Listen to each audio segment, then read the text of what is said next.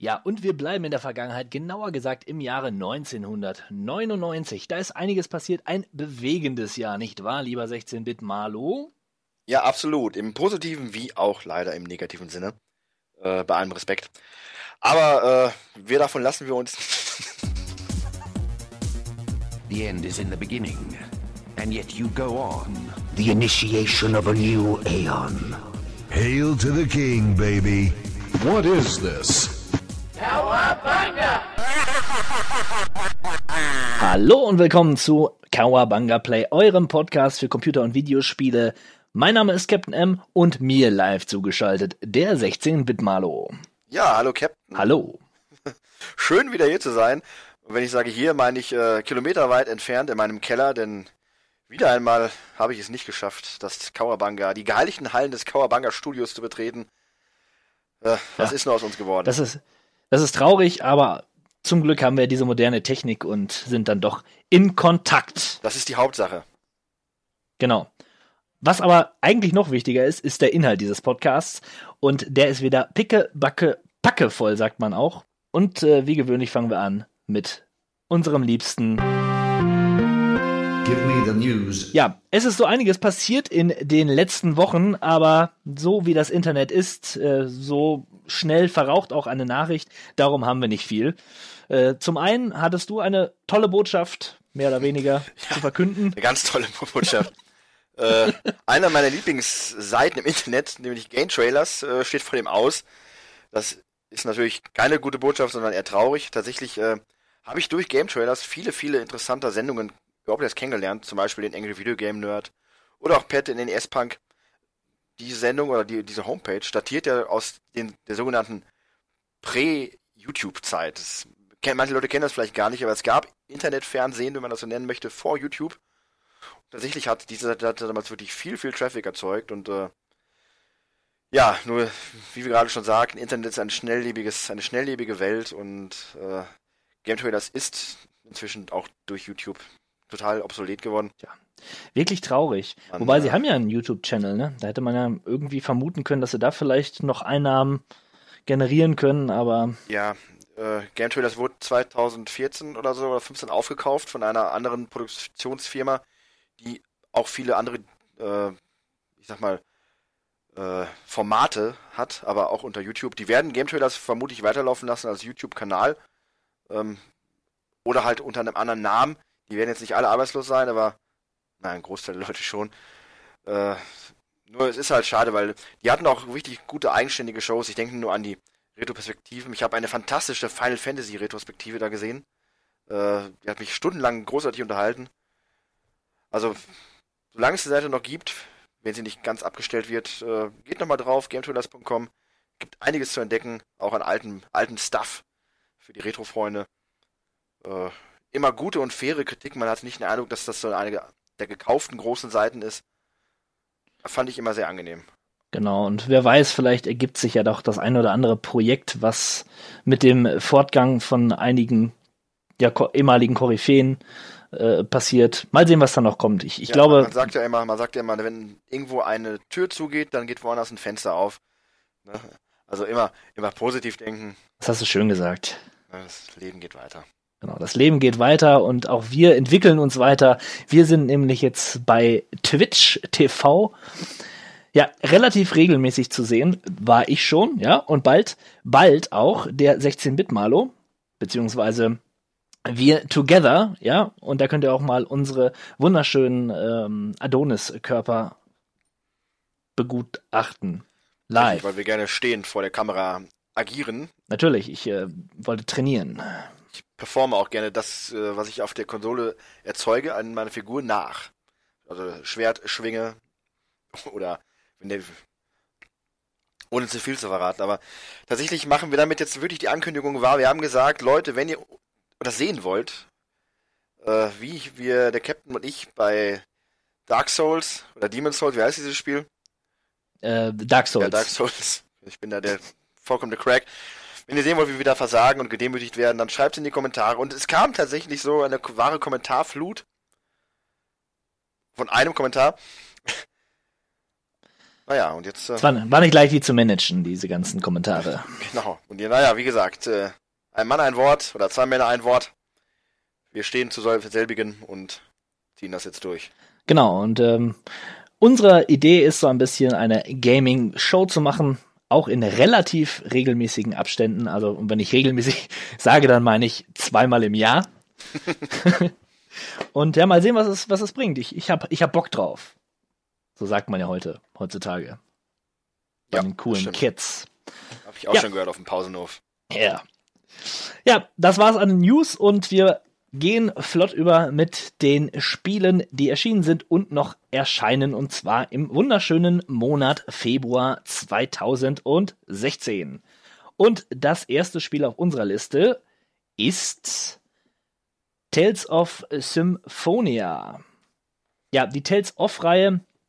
Die Tales of-Reihe ist ja eine riesige Rollenspielreihe. Ich habe auch so das Gefühl, das wird hier immer wieder erwähnt im Podcast. Tales of Symphonia ist ein altes Spiel von 2003 oder 2004, wurde dann für die PlayStation 3 geremaked und genau dieses Remake kann man jetzt auch als PC be- be- PC-Besitzer genießen. Leider, so hörte ich und las ich vor allen Dingen bei Steam, kam das bei den Fans nicht so gut an. Es gab da wohl einige technische Schwierigkeiten und auch die der äh, 30 Frames Frame Lock äh, ja 30 Frames pro Second Lock äh, kam nicht so gut an.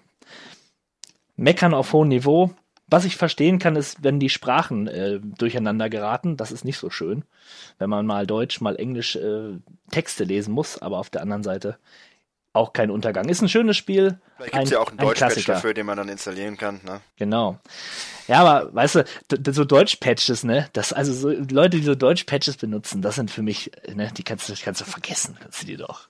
Ne? Ich weiß, ich weiß schon, was du meinst. Das sind Loser, Loser for life. So richtige, also so richtige, aber, aber so richtige.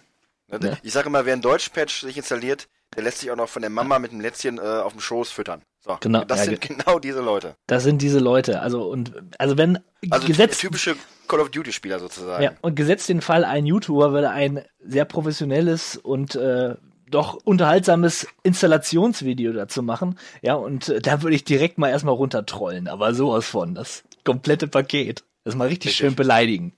Ja. Richtig. Ja. Okay. Kleiner Insider. Machen wir weiter mit dem American Way of Life, der American Truck Simulator. Life of a Trucker. Ja, ich habe es noch nicht, noch nicht geholt, weil ich ähm, noch mit dem European Truck Simulator beschäftigt bin. Es macht äh, sehr viel Freude, als Brummi-Fahrer unterwegs zu sein. Und der American Truck Simulator bietet genau das, was man haben möchte. Meilenweite, kilometerweite Highways und äh, ja, nicht in ganz Amerika, sondern erstmal im Bundesstaat Kalifornien, aber der ist ja auch groß genug, würde ich mal sagen. Außerdem wird das, wird das Spiel um ja das ein oder andere Element auch noch erweitert, so dass man irgendwann vielleicht die gesamte USA befahren kann. Ich freue mich Ja. drauf. Finde ich sehr faszinierend, äh, weil der Euro Truck Simulator hat in Amerika ja wirklich großen Anklang gefunden. Und aufgrund des großen Erfolges äh, wurde das Ding ja dann tatsächlich jetzt den Amerikanern sozusagen geschenkt. Ne, der American Truck Simulator wurde quasi für die amerikanische Zielgruppe genau zielgeschneidert, äh, zugeschneidert. Und äh, entsprechend erfolgreich und auch bisher mit relativ wohlwollenden Kritiken versehen. Und es wird auch so ein bisschen an der Lebendigkeit der Spielwelt getan, so wie, sie, so wie es aussieht. Mehr Passanten oder überhaupt mal Passanten zu sehen. Und Genau, man hat ja sonst immer so ein bisschen die Angst, ein Spiel, was auf den Namen Simulator endet, äh, hat in der Regel nicht viel zu bieten, äh, zumindest keinen Spielspaß, aber in dem Fall kann man dann wirklich mal einen Blick riskieren, gerade wenn man sowas mag. ja, auf jeden Fall. Und ist nicht so teuer. Ich glaube, irgendwie 15 bis 20 Euro finde ich völlig okay für ein neues Spiel. Ja, auch ganz neu. XCOM 2. Ja, äh, XCOM 1, also den, das, den ersten Teil des Remakes quasi, äh, hätte ich damals sehr, sehr gerne gespielt. Äh, knackige, rundenbasierende Strategie ähm, im Zukunftsinvasions-Alien-Setting. Teil 2, ich würde sagen, knüpft an, der, an Teil 1 an, aber es ist ja genau das Gegenteil. Tatsächlich wird das Ende von Teil 1 mal locker umgeworfen. Äh, die Menschheit hat doch nicht gewonnen, sondern wurde dann besiegt. Und jetzt kämpft man als äh, quasi Guerilla-Einheit und versucht die Erde zurückzuerobern von den außerirdischen Besatzungsmächten. Krass. Tja, krass, in der Tat. Und am Gameplay hat sich nicht viel getan, das ist auch gut so. Es ist äh, ähnlich knackig schwierig wie der erste Teil. Von daher, wer das erste Woche Ja. macht, das zweite vermute ich auch. Ich vermute mal, es ist auch zugänglicher gemacht, wie das ja in der Regel so ist bei Fortsetzungen äh, von vermeintlichen Überraschungshits, wie es der erste Teil ja war. Ich lasse mich gerne überraschen, vielleicht lege ich es mir zu. Mal schauen. Ich sage es, mache es vermutlich nicht, aber wenn ich das sage, ist zumindest schon mal ein kleines Qualitätsurteil. Ich hörte nur, dass zum jetzigen Zeitpunkt das Spiel wohl technisch noch nicht so rund laufen sollte. Also bevor ihr dazu schlagt, äh, informiert euch lieber. Wir können euch diese Information jetzt nicht äh, professionell belegen. Das ist auch nicht unsere Pflicht. Nein. Nein, Aber wir sagen nur kaufen. Genau. Unbedingt, unbedingt. Kaufen, das gilt natürlich auch für den folgenden Titel, nämlich Assassin's Creed Chronicles Russia. Ja, der Abschluss, Abschluss der 2D Assassin's Creed Reihe, äh, welche ich nie gespielt habe. Und mir eigentlich wirklich Bauchschmerzen bereitet. Alle sagen ja immer, das soll so toll Die Kuh sein. muss und- gemolken werden. Mehr sage ich dazu nicht. ja, immerhin, vielleicht doch noch eine News nebenbei. Ähm, immerhin äh, hört Assassin's Creed dieses Jahr auf und geht erst nächstes Jahr weiter. Und dann ja geht's, dann geht's vielleicht nach Ägypten. Ja, bin ich mal gespannt, wie man da auf die Pyramiden klettert. Das kann ich mir gar nicht vorstellen. Das ist unglaublich, unglaublich. Naja, machen wir weiter mit einem sehr coolen Titel, nämlich Dying Light The Following. Ich habe mir das Komplettpaket geholt. Dying Light plus Add-on. Derzeit äh, kursiert auch, so sagt man, ein Video zum ersten Teil frisch auf YouTube, welches ein gewisser Captain M eventuell produziert haben könnte. Mit äh, gewohnt hochgradig qualifizierten Gameplay-Skills. Hey, die Skills sind gar nicht schlecht. Ja, ja. Wenn dich möchte ich, bist, dich möchte ich, dich möchte ich sehen. Wenn du das nächste Mal hier bist, das, das streamen wir, dann Nein, ich, ich spielst du sag das. dir was. Ich sag dir was, ganz ehrlich, ich hatte mich gefreut, wenn ich heute gekommen wäre, das mal zu spielen, weil das, ich hat, das hat mich Ja. sehr gereizt. Ich, Ja, fand das, ja. ich fand dein Video sehr interessant und hat mich dazu animiert, das selber spielen zu wollen. Natürlich äh, umständlich für Konsolenbesitzer, sich dieses Spiel zuzulegen. Mehr oder weniger, muss es importieren. Aber nichtsdestotrotz äh, reizt mich das sehr. Ich finde das hoch faszinierend und spektakulär. Allein die Größe, die dir das Spiel mit, das, mit dem Add-on quasi bietet, beeindruckend. Und für den. Preis. wirklich beeindruckend. Für all die noch nie was davon gehört haben, es ist ein Open-World-Zombie-Spiel. Ja, jetzt keine Angst bekommen. Ist so eine Mischung aus Dead Island und Mirror's Edge. Und äh, ich bin ja bekannter Mirror's Edge, Edge Hasser, weil ich es nicht spielen kann. Da versagen tatsächlich meine Skills. Ich, krieg, ich kann dieses Spiel nicht spielen. Bei Dying Light funktioniert das allerdings sehr gut und ähm, Mehr oder weniger. ja, natürlich. Du hast mir aus dem Konzept gebracht. Ich wollte aber auch noch sagen, dass die Nacht tatsächlich sehr gruselig ist und sich das Gameplay da doch mal grundlegend ändert. Denn in der Nacht kommen sehr starke Zombies ans Nachtlicht sozusagen. Und äh, man muss dort wirklich schleichen und das ist wirklich nervenaufreibend. Am Tag sind die Zombies ein bisschen lahm und langsam und ja, man kann sich fast schon verhöhnen, wie ich eindeutig bewiesen habe in diesem sehr professionellen Video. Die haben sich Die haben- schwarz geärgert. Haben die haben sich tot geärgert. Ja, die äh, haben sich wirklich tot geärgert. Ja, und das, das Add-on The Following hat nur gute Kritiken bekommen, äh, erweitert das Spiel um einige Elemente, unter anderem einen Buggy. Und das ist gar nicht mal verkehrt. Hat mich sehr an Far Cry erinnert von der Optik. So eine Insel. Also Freunde von Far Cry gucken vielleicht auch mal rein. Zwinker. Lol. Ja, und weiter geht's mit meinem, ja, Geheimtipp ist es nicht mehr, aber dem Spiel zumindest, was ich am meisten erwartet habe diesen Monat, nämlich Firewatch.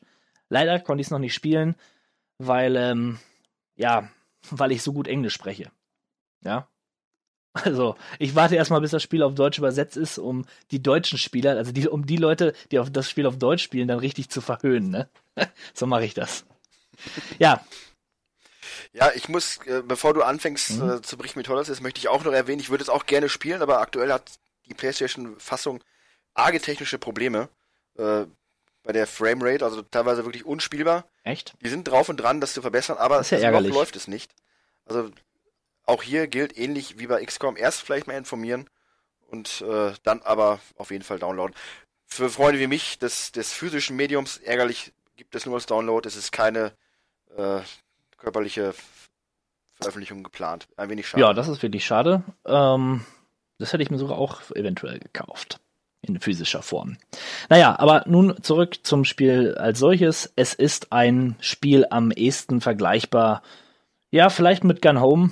Wir spielen einen Park Ranger, der sich auf Brandschutz spezialisiert hat, so könnte man sagen. Zumindest, ähm, naja, er, er kommt halt in einen neuen, in einen neuen Beruf. Es ist, es ist äh, Wyoming und äh, wir sind halt als dieser besagte Ranger unterwegs. Ähm, wir lernen ihn kennen und wir lernen vor allen Dingen auch seine Kollegin kennen, die allerdings nur über einen Walkie-Talkie mit uns kommuniziert. Und ja, man hört wenig über die Geschichte. Also wenn Leute darüber sprechen, und das finde ich auch gut so, sagen sie eher, dass die Atmosphäre großartig ist und dass die Geschichte auch toll ist, aber sobald man anfängt darüber zu sprechen, äh, verrät man eigentlich zu viel. Es, es geht halt wirklich darum, herauszubekommen, wer dieser Mann ist und wie diese Beziehung zu dieser Frau am Walkie-Talkie äh, ja aufgebaut wird. Und darüber hinaus schwebt so ein Mysterium im Raum, welches aber nur schwer greifbar ist. Also ich bin gespannt. Ich denke, vielleicht haben wir es ja beide irgendwann mal gespielt, lieber 16-Bit Malo, und dann könnten wir dazu mal wieder eine Spoiler-Zone anvisieren. Würde mich zumindest freuen. Ja, klingt interessant auf jeden Fall. Ja. Ansonsten guckt euch mal einen Trailer an. Ich werde den hier mal verlinken äh, an der Stelle. Und ähm, ja, macht euch selbst ein Bild. Sieht wunderschön aus. Ein ganz, ganz wunderschönes Spiel. Ja, wunderschönes Spiel. Das ist, glaube ich, auch eine gute Überleitung, oder? Für den mhm. nächsten Titel. Oh ja. Unravel. Wir spielen dort Jani, ein kleines Wesen, gestrickt aus Omas Wolle. Ja, wenn eine Oma, wenn eine Oma alleine ist und ein Strickwesen namens Jani strickt, erzeugt, dann ist das schon sehr traurig.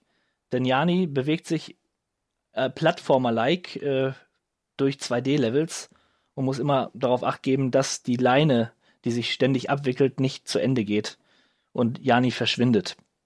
Ja, und im Grunde ist es eigentlich nur eine Nacherzählung des Lebens dieser alten Frau. Und äh, ich habe schon, es, ich habe schon sehr viel kritische Stimmen gehört. So, so nach dem Motto, da wird ordentlich auf die Tränendrüse gedrückt. Und das, aber das erwartet man doch. Das ist ein bisschen, ein bisschen kitschiger Hollywood, äh, ja, ein kitschiges Hollywood-Produkt, äh, aber ist doch schön.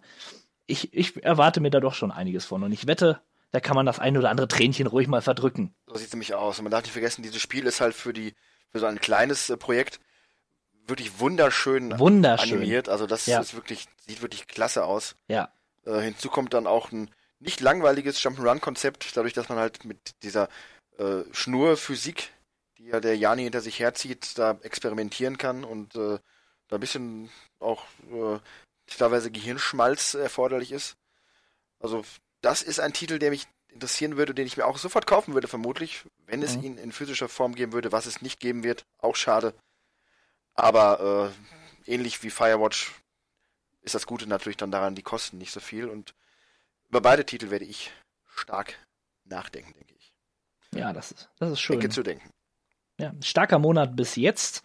Und äh, naja, nicht ganz so stark geht es weiter mit Agatha Christie, The ABC Murders, äh, basierend auf der Romanvorlage von Agatha Christie. Man spielt dort den bekannten Detektiv, dessen Name mir gerade entfallen ist, und äh, es ist ein klassisches Adventure. Ähm, einzig und allein interessant fand ich, dass da so einige Mechaniken wie beispielsweise aus ähm, diesem, diesem iOS- oder Android-Spiel The Room statt passiert. Das sind so, ähm, ja, so ist eine Technik, du hast irgendeinen Gegenstand, sagen wir mal eine Spieluhr und in dieser Spiel, diese Spieluhr ist quasi ein Rätsel. Dann drehst du an einem Schalter, dann öffnet sich eine Klappe und in dieser Klappe ist ein Hebel und so weiter und so fort. Also so kleine Rätsel in, im Rätsel. Sieht ganz nett aus. Aber ich denke, ja, für, für Fans, für wirkliche Fans von Adventures. So wie ich einer bin. Ja. Der nächste Titel ist auch speziell, aber dann doch ein bisschen interessanter. Layers of Fear versetzt uns in die Lage eines, naja, ich würde mal sagen, psychotischen Malers, der ähm, ja aufgrund seiner psychischen Erkrankung zu morden beginnt und sich in einer wirren, albtraumhaften Kunstwelt wiederfindet. Das Spiel sieht auch grandios aus, ist, glaube ich, für Freunde wirklicher bildender Kunst auch interessant, denn dort werden Gemälde eingebunden und man geht dann in diese Gemälde. Also sieht ziemlich faszinierend aus, ziemlich abgefahren und ähm, ja, man spielt es aus der First-Person-Perspektive. Bin mal gespannt. Wenn, Dem lassen natürlich hab. auch äh, Jumpscares garantiert. Ich habe schon ein paar Let's Plays dazu gesehen. Okay. Äh, das sieht wirklich interessant aus. Es ist so eine Art in seiner Konventionalität doch sehr unkonventionell. Mhm. Falls das einen gewissen Sinn macht. Das, sieht, das macht Sinn, ja. Es sieht wirklich ungewöhnlich aus. Weißt, du, hat aber dann ja. doch, doch dieses, diesen klassischen Grusel, den man aber auch erwartet. Und der ja. es dann auch wirklich gruselig macht und nicht ein Grusel, der dann vielleicht auf einer zu hohen Ebene stattfindet, dass man sich vielleicht doch eher langweilt, sondern das Spiel könnte wirklich viele Schichten, wie es schon sagt, viele Schichten der Furcht erzeugen und dementsprechend auch viele Spieler dadurch ansprechen. Genau, also es ist natürlich keine so großen Spielerscharen, aber doch mehr als nur ein, ein, ein Nischengruselprodukt. Genau, es ist also nicht so verkopft, wie ich das vielleicht gerade beschrieben habe. Das hast du nochmal ganz gut herausgearbeitet. Ja, das gute, gute Arbeit, gute Arbeit, gute Arbeit. Danke. Ja, äh, absolut nicht verkoppt, sondern eher verkloppt wird in. äh, in Wir haben Karneval noch nie ganz äh, überwunden, scheinbar. Street, Street, Street Fighter 5. The Street Fighter 5, genau. Und äh, sie haben scheinbar auf mich gehört oder auch unseren Podcast gehört, denn wie ich immer wieder erwähnt habe oder nicht müde werde zu erwähnen, ein Kampfspiel braucht inzwischen einen guten Story Mode und den, genau den hat Street Fighter 5 inzwischen auch bekommen. Es gibt einen Story Mode und das finde ich sehr interessant. Kein wirklicher Kaufgrund jetzt für mich, weil ich einfach kein Street Fighter Fan in der, in der Hinsicht bin. Aber das macht es schon mal zumindest nicht schlecht. Und wenn Leute überlegt haben, ha, Street Fighter, der letzte Teil, der war ja schon so ein bisschen geiles Spiel, aber so die Präsentation, die hat mir ein bisschen gefehlt. Das sollte jetzt, äh, dem Ganzen sollte jetzt Abhilfe geschafft worden sein. Äh, nicht nur wegen dem Story Mode, aber es sieht auch generell wieder pfiffig aus. Es hat jetzt seinen ganz eigenen Look. Man, ja, es hat seinen ganz eigenen Look. Ja. Exklusiv für die PlayStation und Computer. Äh, am 16. Februar. Ein pfiffiges Spiel. Genauso pfiffig wie Idee von Ubisoft in diesem Jahr Far Cry Primal herauszubringen. Ja. Ja, äh, ich schlage mir gerade wieder einmal die Hände über dem Kopf zusammen. Die Idee an sich finde ich cool. Kennst du schon den neuen Trailer, den sie dazu rausgebracht haben? Ich bin mir nicht sicher. Da ist ein Soldat, der kämpft in einem Zukunftskrieg mhm, und stürmt ja. dann quasi auf den Gegner zu an der Front. Und auf mhm. einmal äh, fällt er um und ist im im Zweiten Weltkrieg, ja, dann fällt er wieder um, ist auf einmal in der einer Armee von Napoleon, dann fällt er okay. wieder um, ist in der Mittelalterschlacht, und dann fällt er wieder um und ist plötzlich halt in der Urzeit und kämpft gegen den Säbelzahntiger. Und das ist ziemlich cool gemacht und das trifft, glaube ich, auch die Intention, die sie dabei auf dem äh, Schema hatten, auch relativ gut. Wenn Ubi 1 kann, dann ist es tatsächlich Trailer zu produzieren. Der Trailer ist wirklich sehr aufwendig. Also. Die sind, ja, die sind immer, immer grandios. Entweder trauen sie im Spiel keinen großen Erfolg zu und spendieren ihm deshalb diesen fantastischen Trailer oder, ja, wie du sagtest, das ist halt ihr Ding. Ja. Also ich bin gespannt. Ich muss ehrlich sagen, zur Zeit habe ich keine Lust. Aber wenn es dann raus ist, weiß ich, ich werde es mir kaufen. Das, so funktioniert das leider bei denen. Jedes Mal. Aber ich bin mal froh, dass es ein, wenigstens ein bisschen was anderes macht. Wenn auch nicht viel. Ja, Genauso äh, wie Dead or Alive Extreme 3 vielleicht auch eine sehr traditionsbewusste Marke sein ja, könnte. Ja, die ist, glaube ich, sehr traditionsbewusst. Ähm, in den letzten Podcasts wurde ich ja nicht müde zu erwähnen, dass dieses Spiel äh, auf meinem Einkaufszettel steht. Die äh, hochtechnische Beachvolleyball-Simulation mit leicht bekleideten äh, Mädchen mit äh, guter Ballphysik. Den Witz habe ich auch schon ja. mit wie Millionen andere Leute gebracht in, in letzter Zeit. Tatsächlich ist aber tatsächlich, äh, tatsächlich ist aber diese äh, große wackelnde Brust ein wichtiger Bestandteil der japanischen Kultur. Das habe ich jetzt Aha. durch das Studium diverser Anime-Serien dann auch wirklich festgestellt. Große Brüste bedeuten einfach nur, äh, dass man ein besserer Mensch ist. Je größer die Brust, desto besser klüger, reicher, einfach vom gesellschaftlichen Status höher angesiedelt ist die Frau und demnach auch der Mann, der diese Frau besitzt. Und so ist Dead or Alive einfach nur eine logische, konsequente Weiterführung der japanischen Ideologie von Wohlstand und Reichtum. Das klingt absolut plausibel. Ist es auch. Hier und Gut. stichfest. Gut. Ähm, Plants vs. Zombie Garden Warfare 2. Wolltest du erwähnt Wollte, haben? wollte ich erwähnt haben. Spoiler-Alarm. Äh, die Zombies haben gewonnen. Und demnach geht es jetzt in diesem zweiten Teil sozusagen darum, mit den Plants die Erde zu entzombifizieren. Oh mein Gott. Ja, äh, das Prinzip bleibt meines Wissens nach gleich. Ein äh, Mischung aus, äh, ja, keine Mischung, ein Third-Person-Shooter mit verschiedensten Einheiten und garan garantierte Multiplayer-Spaß. Für die Kleinen, sagt man ja auch. Ne? Für die Kleinen. Nicht so wie das folgende Spiel. Das ist für, eher für die, für die ganz Großen. Und zwar The Town of Light. Ein Spiel aus Italien, welches sich so ein wenig dem italienischen Horror zugewandt hat oder dem italienischen Film. Und damit meine ich nicht die, ja, die, die Gore- und Splatter-Ausflüge der 70er und 80er Jahre, sondern eher der Gegenwarts-Horror-Literaturfilm. Ähm, wie Julias Eis beispielsweise. Furchtbarer Film. Ja, aber ich, schweife ab. In dem Spiel schlüpfen wir in, in die Rolle eines 16-jährigen Mädchens, welches in die Psychiatrie eingewiesen wird und dort ihre absolute schlimmste, die absolut schlimmste Zeit ihres Lebens äh, verbringt. Da weiß man nämlich nicht, ist das, was sie da sieht, real, ist es nicht real und äh, inwieweit spiegelt das einfach nur die, ihre Erkrankung wider oder ist es tatsächlich Horror? Der Trailer sah sehr interessant und gruselig aus. Ähm, wenn ich aber so ein bisschen nach dem italienischen Film äh, gehe, den ich, zumindest den Film, den ich in so in letzter Zeit so gesehen habe, die haben immer gute Prämissen, aber letzten Endes enttäuschen sie. Auf ganzer Strecke. Ich habe so einige Horrorfilme jetzt gesehen aus Italien und die sind immer, Hartes Urteil. die sind immer komisch. Ich bin kein Filmexperte, aber naja, ich lasse mich gerne eines Besseren belehren. The Town of Light, am 26. Februar ist es soweit. Genau dann erscheint auch Bravely Second Endlayer, ein 3DS-Titel, die Fortsetzung von Bravely Default. Default. Äh, dieser Geheimtipp für Fans von Final Fantasy und Japaner-Rollenspielen ähm, hat fantastische Kritiken bekommen. Jeder liebt den ersten Teil. Der zweite Teil ist schon letztes Jahr in Japan erschienen und kommt nun auch zu uns. Man greift die Geschichte des ersten Teils aus, auf, spielt dann mit, dem, mit der Hauptprotagonistin auch weiter und ich habe Screenshots gesehen, es sieht wunderschön aus, ähm, ist ein bisschen Fantasy, oder es ist eigentlich ein Fantasy-Spiel, nicht so wie die wie Final Fantasy 7 beispielsweise, ähm, aber es erinnert schon optisch doch schon daran, wenn man sich die Charaktere anschaut und auch die Oberwelt vor allen Dingen. Es hat eine Oberweltkarte in 3D bereisbar. Äh, wunderschön. Hat das Spiel schon gewonnen? Traumhaft. Ja, der hat dein Spiel doch schon gewonnen. Wann gibt's denn das heute noch? Außer Nino Kuni. Ja, ja. Also, kaufen. Wenn ihr ein 3DS habt, solltet ihr das Spiel kaufen. Sage ich jetzt mal. Genauso wie, und das solltet ihr auch wirklich kaufen, am 28. Februar Stardew Valley erscheint endlich nach drei oder vier Jahren, wann haben wir das erste Mal in diesem Podcast darüber gesprochen.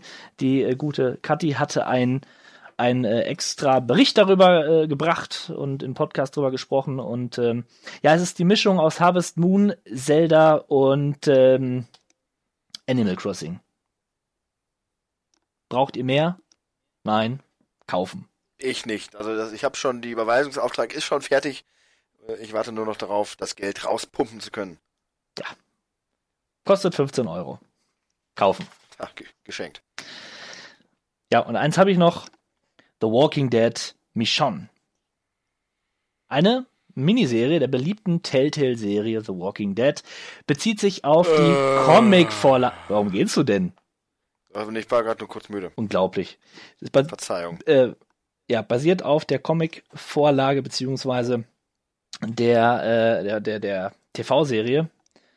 Michonne, eine Charakterin, das ist die, die farbige mit dem Katana-Schwert, die, Schwert, die ach, zwei Darum, darum Zombies. gucke ich auch diese Sendung nicht mehr. Das ist Ja. ja, wirklich nur noch ein Affentheater. Also ja, die, das meine ich übrigens nicht rassistisch. äh, aber, aber das, äh, ich weiß auch nicht. Und auch dieser komische Junge da, aber gut, ich möchte nicht abschweifen. ja, ich, ich weiß nicht, ich, ach, ich weiß auch nicht. Jetzt habe ich keine Lust mehr auf das Spiel. Schönen Dank, lieber, Gut. lieber 16 pin Haben wir lang genug jetzt geredet Ja. hier, Mann. Aber bevor wir die News, die News abschließen, ähm, lasst uns doch nochmal erwähnen, wie, dass wir Danke sagen wollen. Danke für weit, weit über 60 Abonnenten zum Zeitpunkt dieser Aufnahme. Und wir überlegen, äh, vielleicht ein Abonnenten-Special zu machen, wenn wir die 70 voll haben. Richtig. Und äh, wir planen ja auch, und wir möchten mir noch nicht zu viel verraten, aber ein beliebtes Format Oh ja. soll unter Umständen demnächst wiederbelebt werden. Ja, also Leute fragten schon, wann geht's denn mal weiter, wann geht's denn mal weiter. Ihr wisst vielleicht, was gemeint ist. Also allzu lange müsst ihr nicht mehr darauf warten, auf neues Material. genau. So sieht es aus. Und Ja, in dem Sinne auch nochmal möchte ich mich persönlich bei dir bedanken, Captain, weil es, der meiste Content, der ist ja wirklich von dir und der ist, der ist wirklich Vielen Dank, vielen im Dank. großen Teil fantastisch, zumindest unterhaltsam, äh, was deine, du, du verstellst dich nicht, du bist da echt und äh, das macht schon durchaus Spaß zu gucken. Du denkst, du bist mir intellektuell so weit überlegen, dass ich deine spitze Bemerkung nicht bemerkt habe, ja? Das musst du jetzt für dich beurteilen. Ne? Ich Und- sag nur Danke. Hinter den verschlossenen Türen diverser Entwicklerstudios geschieht es durchaus, dass Projekte auf halber Strecke oder an einem anderen Punkt ihrer Entstehung versacken und die Entwicklung eingestellt wird. Wir von Kawabanga Play haben ein Herz für die unvollendeten, die fallen gelassenen und vergessenen Werke der Gaming-Geschichte.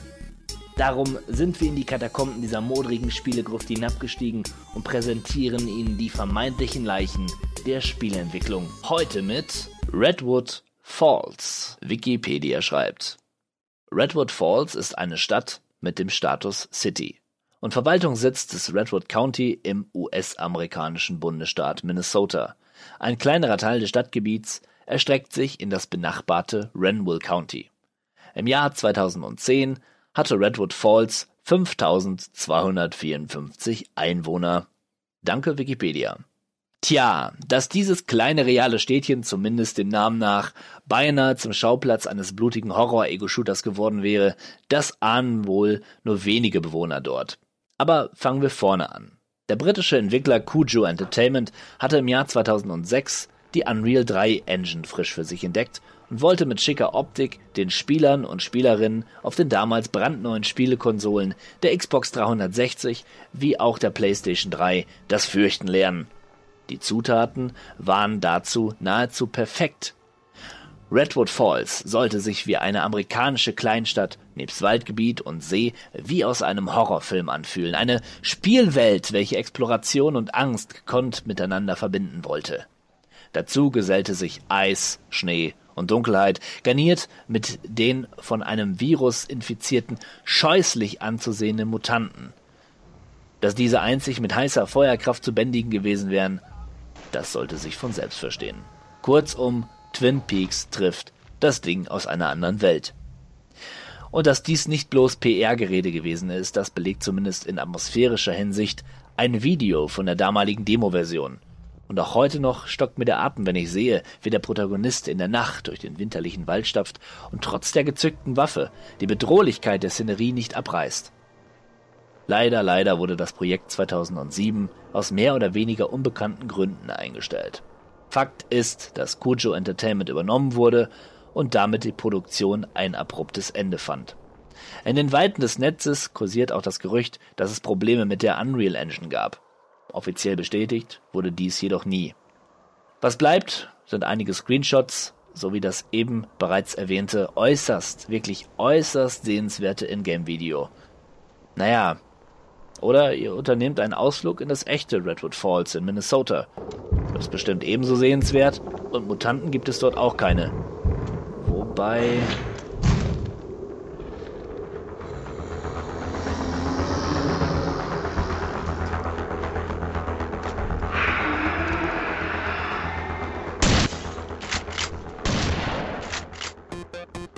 Back to bed. Ja, äh, nach Monate, wenn nicht sogar jahrelange Abstinenz des beliebten Formates Back to Bit, äh, haben wir uns jetzt mal was ganz Besonderes überlegt, ja, der Captain und ich. Zwar begab es sich, dass ich mir vor kurzer Zeit einen Sega Mega Drive zulegte.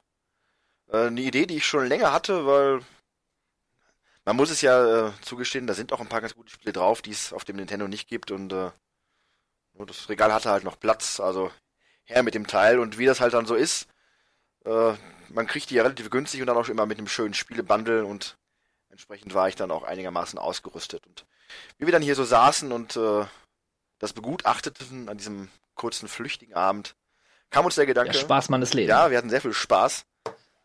Kam uns der Gedanke, warum nicht mal so ein kleines Special zum Sega Mega Drive im Allgemeinen. Ja, gesagt, getan. Äh, hier sitzen wir nun und möchten ein wenig über den Sega Mega Drive oder Sega Genesis, wie er in Nordamerika hieß, äh, schwadronieren. Eigene Erfahrungen einstreuen, ähm, sofern möglich. Tatsächlich muss ich sagen, der Moment, als ich die Konsole hier aufbaute und zum ersten Mal Sonic einlegte, war auch der erste Moment in meinem Leben, dass ich jemals eine Sega-Konsole gespielt habe. Ich war Okay. immer das große Nintendo-Kind, hatte auch relativ wenig Kollegen, die einen Mega Drive hatten. Entsprechend, äh, oder generell eine Sega-Konsole. Entsprechend kam ich damit nicht großartig in Berührung. Aber so ein bisschen das Ja. die exotische Konsole. Genau, bevor du jetzt deinen äh, Technikmonolog beginnst, ähm, ich bin mit dem Sega Mega Drive aufgewachsen, war einer meiner ersten Konsolen und äh, der Super Nintendo, den habe ich so am, an der Peripherie mitbekommen. Sega das, sage ich nur. 16-bit Arcade Graphics. 16-bit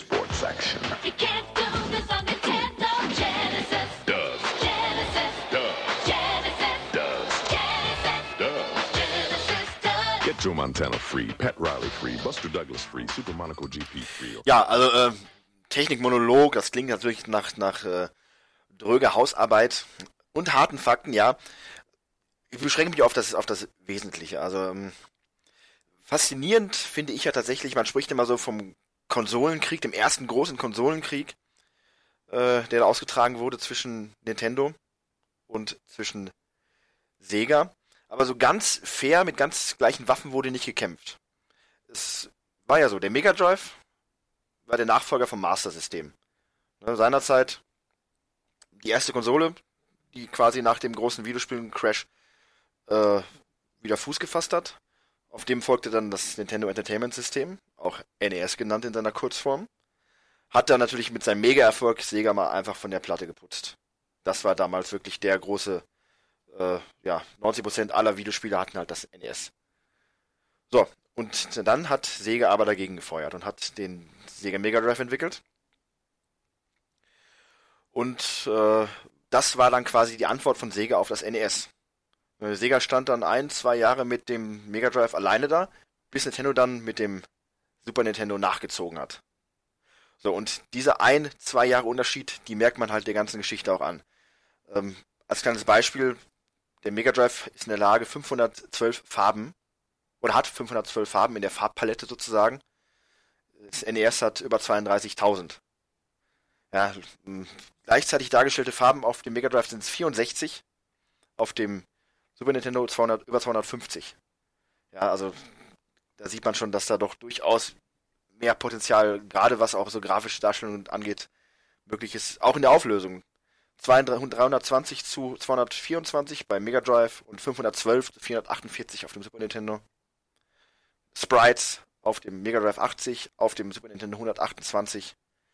Äh, quasi in allen Werten doppelt so gut. Bis auf eine Sache, und das war die Sache, auf die dann Sega auch so ein bisschen ihre eigene Legende gebaut hat. Der äh, Prozessor. Sega Mega Drive hatte einen 7,6 Megahertz Prozessor Yeah. und das Nintendo hatte nur 3,6 Uh. Megahertz. Ja. Und entsprechend wurde damals auch die Werbekampagne gefahren, dass das Nintendo eine langsame Konsole ist, aber das mit dem Mega Drive hat Blast Processing. Ja. Ein, ein, ein, ein Modewort, was sich aus einem äh, beiläufig gesagt, in, in, fallen gelassenen Satz eines Entwicklers für die Mega Drive ent entwickelt hat. Äh, Blast Processing, das gibt es nicht, aber es soll einfach nur darstellen und das hat es auch wirklich medienwirksam gemacht, dass das Mega Drive in der Lage ist, schneller zu sein als das Super Nintendo. Kann man jetzt mal stehen lassen, wie man möchte, aber es war jedenfalls clever und hat damit auch so ein bisschen diese aggressive äh, Werbekampagne dann eingeläutet, die man heutzutage kennt. Dieses Genesis does, what Nintendo don't. Ja, das, auch grammatisch natürlich jetzt etwas fragwürdig, aber das waren halt Sachen, die im Ohr geblieben sind und die auch richtig waren. Äh, und gut im Sinne von Sega. Nun muss man sagen, Sega ist wie Nintendo eine alte japanische, äh, ein altes japanisches Unternehmen. Und diese aggressive Werbung kam bei den scheuen äh, und respektvollen Japanern relativ schlecht an. Aber der Erfolg hat den Amerikanern dann doch recht gegeben und es wurde dann auch gebilligt von der Mutter, von der Mutter, vom Mutterkonzern. Entsprechend wurde das dann weiter durchgezogen. Ähm, ja, Ja, ähm, ich muss sagen, ich habe das damals, diese, Kon diese Konkurrenz, dieses Konkurrenzdenken als Kind nicht wirklich mitbekommen. Ich äh, habe wohl, also zum Beispiel die Farben, die du eben erwähnt hattest, der, der Super Nintendo hatte wesentlich mehr Farben, aber gerade das war es, was mich am Sega so angesprochen hat, diese doch etwas düstere, diese ja fast schon rohe äh, Farbwahl, war bei manchen Spielen, ähm, das hat so ein bisschen was Verruchtes gehabt, was Erwachsenes vielleicht auch. Ja, lass mich dir mal einen kleinen Vergleich, den ich dazu hatte, nennen. Mhm. Ähm, auch wenn es ein bisschen plakativ ist, aber Mega Drive ist Heavy Metal und Super Nintendo ist klassische Das ist sehr Musik. gut, ja. Du hast, diesen, du hast diesen, diesen, diesen rauen elektronischen Klang auch beim Soundtrack bei Ja. den Spielen. Dieses, Nee, nee, nee, nee, ja. dieses ganz eigene, diesen Sega-Sound quasi und dann hast du dieses, dieses wirklich orchestrale, filmartige, was der Super Nintendo hat, äh, was äh, halt einfach komplett anders klingt. Und das ist beides gut, beides total anders. Und das ist halt eine Frage der Präferenz. Trotz der durchaus äh, schwarz auf weiß hinterlegten technischen Unterlegenheit. Aber das meine ich ja mit ungleichen Waffen. Das war ein, Kon ein Konsolenkrieg, der wirklich auf dem Höhepunkt ähm, Aug in Aug war. Ja, die waren, haben sich die Märkte aufgeteilt. Und heutzutage läuft das ja ein bisschen anders. Mega Drive, äh, Microsoft und Sony bringen die Konsolen ja mit einem ganz geringen Unterschied ne, hintereinander auf den Markt. So ein oder zwei Unterschied könnte man sich heutzutage gar nicht mehr erlauben, weil man dann entsprechend der Zeit hinterherhinken würde. Äh, ein wenig das, was Nintendo dann hatte, das Problem mit dem N64 und der PlayStation, die ja dann ein, zwei Jahre nach der PlayStation erst rauskam. Und die auch zum Teil dazu führte, dass Sega oder Sony so davonziehen könnte, aber das ist ein Thema für ein anderes Mal. Jetzt sind wir ja noch beim Mega Drive. Wo wir gerade so ein bisschen von Verkaufszahlen sprechen, ähm, der Mega Drive hat sich in seinen Hauptkernverkaufszeitpunkt, also von 1988 bis 97 wurde das Ding hergestellt, gute 30 Millionen Mal verkauft. Ja, ähm, achtmal, acht Millionen Mal davon in Europa und ganz genau 1,1 Millionen Mal in Deutschland. Ja, das ist interessant, ähm, denn damit sind die Zahlen fast identisch mit dem Super Nintendo, der sich auch 8 Millionen Mal in Europa verkaufte. Oder knapp unter 8 Millionen. Zahlen von Deutschland liegen mir leider, leider nicht vor. Tatsächlich ist so die Mega Drive Community, was so Daten und Fakten angeht, doch ein bisschen größer aufgestellt, habe ich festgestellt bei meiner Recherche. Nur interessant ist halt der japanische Markt, äh, wo der Mega Drive mit 4 Millionen ähm, verkauften Konsolen gegenüber 17 Millionen verkauften Konsolen äh, vom Super Nintendo doch ganz klar das Nachsehen hatte. Also Nintendo war ganz klar Herrscher über Japan. Auf dem Rest der Welt war es dann durchaus fast ebenbürtig. Ja, ähm, so viel dazu. Äh, die Ursprünge der Konsole quasi, das ganze Ding basierte ja auf der ursprünglichen Arcade-Technik, die Sega hatte. Die waren ja damals auch sehr aktiv in, in, auf dem Arcade-Markt. Entsprechend waren auch die ersten Portierungen dann Sega-Ports von äh, Arcade-Knallern wie Golden Axe oder äh, was gibt es noch? Altered Beast, Shinobi, halt so ein paar Knaller, die auf der, der in den Spielhallen gespielt wurden, waren dann mit die ersten, die auf dem Mega Drive veröffentlicht wurden, die auch relativ gut aussahen, weil halt die Leute am Werk waren, die wussten, wie man mit der Hardware am besten umgeht. Entsprechend waren das wirklich starke Einstände. Ich habe jetzt Altered Beast übrigens neulich auch zum ersten Mal gespielt. Es ist, es ist witzig. Also es macht am Anfang einfach nur tierisch Spaß, wenn man mit diesem muskelbepackten Klötzen durch die Gegend läuft, die sich dann äh, nachher in Monster verwandeln. Allerdings, ähm, und das ist halt auch das Problem und das auch, was später dann so ein bisschen so zum, zum, äh, ja, zum halt auch Umsatzproblem wurde bei Mega, beim, bei Sega. Diese ganzen Portierungen der Arcade-Knaller hatten halt das Problem, die waren kurz. Und äh, demnach nicht wirklich, äh, es hat sich halt nicht lange, wir hatten keinen gro- großen Haltbarkeitswert. Wohingegen Nintendo-Spiele ja dann, da sie halt nicht auf Arcade-Automaten beruhten, anders aufgebaut waren. Aus diesem Grund Und auf dem Grund darauf, dass Nintendo ja so großen Erfolg hatte mit äh, Super Mario, hat Nintendo hat sich dann Sega entschieden, auch ein Maskottchen rauszubringen. Und aus diesem ganzen, äh, ganzen, ganzen Thematik ist Sonic entstanden.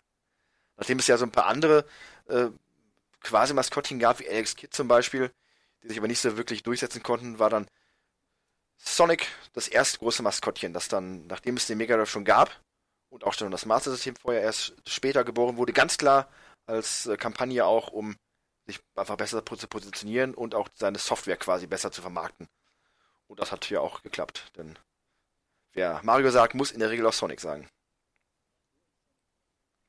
Wo ist Sonic heute? Das ist wohl wahr. Äh, so richtig gute Spiele gibt es nicht mehr und äh, naja, ich glaube schon, dass es für manchen Sega-Jünger schon ein Schock war, als er das erste Mal ein äh, Sonic-Spiel exklusiv auf einem Nintendo-Gerät gespielt hat.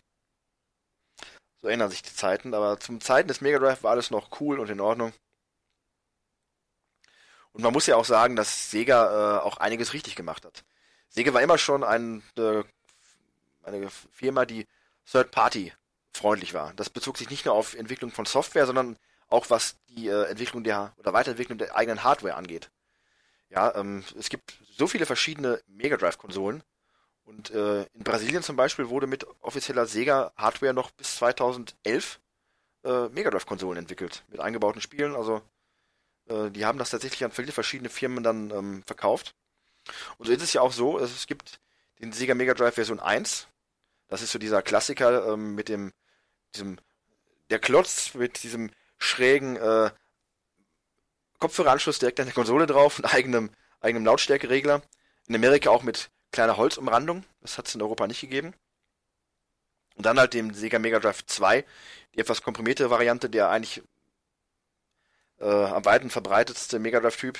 Ich selber habe den Mega Drive Typ 1, weil ich bin extrem oldschool. Ja. Und dann gab es noch das Mo Modell 3. Das kam tatsächlich 1998 raus. Interessanterweise genau ein Jahr nachdem die Konsole offiziell von Sega eingestellt worden ist.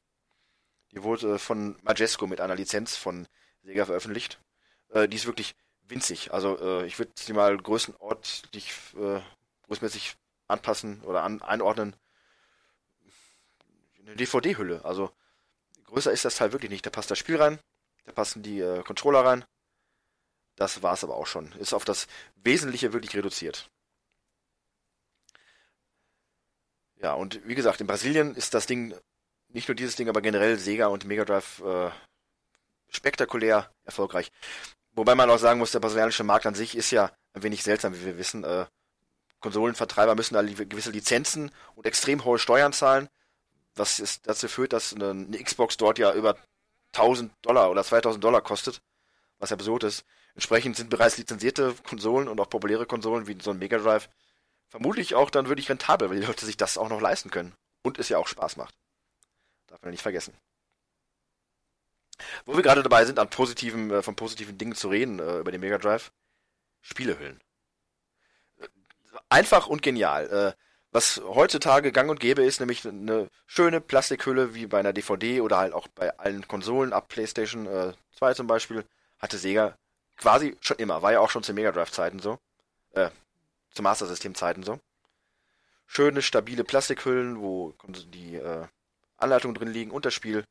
Und demnach ist es heute auch viel, viel einfacher, noch richtig gut erhaltene Hüllen und äh, Anleitungen zu erhalten als auf dem Super Nintendo. Äh, die man ja früher einfach nur weggeschmissen hat, weil was sollte man so einer alten Pappschachtel? Die machen sich wirklich gut im Regal. Und damit hat Sega ja auch, waren sie wieder, wieder einmal mit ihrer Zeit voraus. Äh, denn das ist ja heute auch der gängige Standard. Generell Zeit voraus ähm, bezieht sich auch auf, äh, ich sage mal, den, das Image, was sie sich erarbeitet haben. Es war ja wirklich so, äh, Nintendo hat sich ein wenig äh, auf die jüngere Generation bezogen und wollte sich ihre eigene Fanschar heranzüchten, was jetzt auf langer Sicht betrachtet natürlich genial war, denn wir sind mit Nintendo aufgewachsen und haben uns mit Nintendo auch weiterentwickelt, was man durchaus so sagen kann. Und Sega ist halt direkt zugegangen und hat auch wirklich im Markt, also Feldforschung betrieben. Die haben sich 100 Teenager eingeladen, haben sie äh, halt einer äh, Verhaltensstudie unterzogen und haben halt aufgrund der Tatsache, wie die so reden und was sie so äh, interessiert wirklich das, die, die Spiele aufgebaut, die Werbung aufgebaut. Und äh, so hat sich dann halt auch die Software ein wenig entwickelt. Nicht umsonst hatte ja auch damals, äh, und das war auch ein entscheidender Vorteil im Konsolenkrieg, Sega Mortal Kombat unzensiert. Man musste das Blut zwar auch erst mit einem Cheatcode freischalten, aber es war drauf, die Fatalities waren ungeschnitten. Und nicht nur dieses Spiel, sondern generell durch Titel wie Splatterhouse oder auch Altered Beast, was ja auch mit Gewalt durchaus nicht geizte, hatte man halt den Ruf als Konsole für Erwachsene, für Heranwachsende. Und Nintendo hatte halt äh, Mario Kart und äh, andere kinderfreundliche Titel. Und aufgrund auch von Mortal Kombat kam es ja generell überhaupt auch erst zu diesem ganzen Rating-System, äh, also der USK sozusagen in Amerika. Und das Ganze ja auch hervorgerufen durch Spiele wie Mortal Kombat auf dem Sega Mega Drive oder Night Trap, später ja auch auf dem äh, auf der Sega CD. Und natürlich nicht zu vergessen Zero Tolerance. Ein echter Geheimtipp übrigens für Besitzer eines Sega Mega Drives äh, ist ja im weitesten Sinne ein Doom-Klon. Ähm, war heißer Stoff damals und ich meine mich, glaube ich, sogar zu erinnern, dass dieses Spiel damals auf dem Index gelandet ist. Ja, mal gucken. Also ich glaube, so da dran zu kommen ist nicht so einfach. Da müsste die emulierte Version vielleicht erstmal mit Vorlieb genommen werden. Aber wenn ihr es bekommen könnt, das war cool. Ja, zum Abschluss dieser ganzen Technik, bla bla bla, bevor wir uns dem wirklich interessanten Teil widmen, nämlich den Spielen, noch zwei äh, Anmerkungen. Es gab damals den Powerbase Adapter. Das war äh, eine Abwärtskompatibilität für das Sega Master System, auch offiziell von, von Sega. Und natürlich muss man dann auch im gleichen Atemzug erwähnen, äh, die lebensverlängernden Maßnahmen, die Sega da einleiten wollte, um dem ein bisschen mit dem Nintendo mitzuhalten und auch vielleicht schon dem der PlayStation vorzubeugen. Die Sega CD und das Sega 32X. Also äh, das quasi CD-ROM-Add-on, was man dann an den Mega Drive anschließen musste. Und das 32X, wozu man aber auch schon eine Sega CD haben musste, äh, das man auch miteinander kombiniert hat. Und es gab auch spezielle Sega CD 32X Spiele, aber das hat sich nun wirklich nicht verkauft und war letzten Endes auch der absolute Todesstoß für den Sega Mega Drive. Aber vielleicht sogar auch für die Nachfolgekonsole, für den äh, Sega Saturn, der sich dadurch ja auch äh, durch diesen schleppenden Ruf, äh, den schwächenden Ruf nicht ganz so gut verkauft hat. Äh, der Sega Saturn kam übrigens raus äh, so 94, 95 Mhm. und dieses Sega 32X, also diese Erweiterung, zum gleichen Zeitraum. Absurd. Man bringt eine Erweiterung raus, um seine alte Konsole zu verlängern und hat parallel quasi schon die neue Konsole draußen. Was man sich da marketingtechnisch gedacht hat, kann ich nicht Ja. wirklich nachvollziehen. Das war schon immer Segas Schwäche. Es zieht sich auch noch weiter bis in die jüngere Vergangenheit, der Dreamcast, aber das ist auch nochmal ein Fall für sich. Ja, Interessant ist aber auch, und das finde ich eine wirklich eine coole Anekdote, wie er schon erwähnt hatte, dass äh, Nintendo ja generell mit seiner Konsole alle Trümpfe in der Hand, bis auf das äh, Blast Processing des, des Prozessors. Dafür gab es aber die Möglichkeit mit dem Super FX-Chip, der in den vielen Spielen eingebaut war, äh, die Spiele selbst als die Software quasi, die Software boostet die Hardware. Und so konnten dann ja Spiele wie äh, zum Beispiel Pilot Wings oder auch ganz klar äh, Star Fox davon profitieren und sahen besser aus, als die Konsole es eigentlich hergab. Und das hat natürlich auch Sega festgestellt. Und dann haben sie natürlich darüber geungt und sagten, ja, Nintendo, die, äh, das führt halt dazu, dass die Spiele also teuer sind und äh, ob man sich damit arrangieren kann, muss man ja wissen, haben das so ein bisschen schlecht gemacht. Haben insgeheim aber dann auch einen eigenen Sega Virtua Prozessor erfunden. Und äh, der sollte dann auch ihre eigenen Spiele boosten. Tatsächlich gab es dann aber nur ein Spiel, was äh, diesen Chip hatte. Das hieß äh, nämlich Virtua Racer. Und das kam für damalige schlanke 100 US-Dollar ins Regal. Das sind heute nach heutiger inflationsbereinigter äh, Berechnung 143 Euro. Äh, So viel zum Thema Spiele zu teuer auf den Markt bringen. Pläne dann äh, Virtua Fighter und äh, ein anderes Virtua-Spiel rauszubringen wurden dann verworfen und dann später erst auf dem Sega Saturn rausgebracht. Aber das ist so ein bisschen dieses, dieses kurz gedacht und versucht schnell irgendwas noch zu retten, was dann aber tierisch in die Hose ging, wie man halt in diesem Spiel gesehen hat und auch halt mit dem Sega CD und 32X. Also äh, der Wille war oft da, aber es hat dann nicht so arg viel mehr gebracht. Ja, ärgerlich für die unbedarften Käufer die sich die Technologie äh, dann zugelegt haben. Das hat heute noch nicht mal wirklich großen Sammlerwert. Also äh, Ja, ja, ja, genau. außer vielleicht in Deutschland, weil die Dinger dann nicht wirklich auch dann weltweit verschickt worden sind, aber in Amerika, da wird das verramscht. Traurig. Traurig. Traurig. Ja, es ist Sega, da werde ich sehr emotional.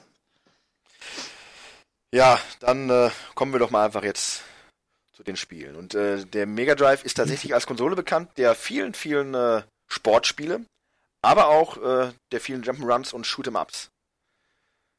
Und äh, da habe ich mal so ein paar rausgesucht. Also tatsächlich gibt es über 900 Spiele weltweit und in Europa wurden 580 Spiele veröffentlicht. Oh, Also stolzer eine- Katalog. Ein Katalog, der sich durchaus sehen lassen kann. Was haben wir denn mal so auf unserer Liste? Strider. Strider, ein äh, exklusiver Titel auch für den Sega Mega Drive. Das war das mit dem Ninja, nicht wahr? Mit diesem Ninja-Typen, mit diesem komischen Le äh, Energieblast-Schwert. Äh, Mit dem Hund. Ninja mit Hund. ich weiß nicht, ob er einen Hund hatte. Nee, das war Shinobi. Nee, jetzt, ich, ja, ich verwechsel die immer. Also der äh, Strider-Typ war bekannt für seine spektakulären Salti und halt diese, Ja. diesen, diesen Kick, der so eine Art äh, ja, Energiewelle quasi davon geschossen hat. Action geladen. Äh, erschien auch auf dem NES, aber das war natürlich extrem schwachbrüstig im Vergleich zum Mega Drive. Und da hatten sie schon recht mit Genesis does what Nintendo don't, weil das war also wirklich nicht viel zu bieten. Ja, Dann natürlich die Golden Axe-Reihe. toll. Ein, das war eins dieser Spiele, die ich damals auch. Ich war irgendwo im Urlaub und äh, in Spanien und da waren ja diese Arcade-Automaten noch bezahlbar, ein paar Peseten rein und dann ging die Post ab. Und da gab es auch Golden Axe und ich fand das so toll. Und dann habe ich mal irgendwann gesehen, das Spiel gibt's ja auch auf Konsole. Ja, aber halt nur für Sega. Und da war ich doch schon ein bisschen neidisch.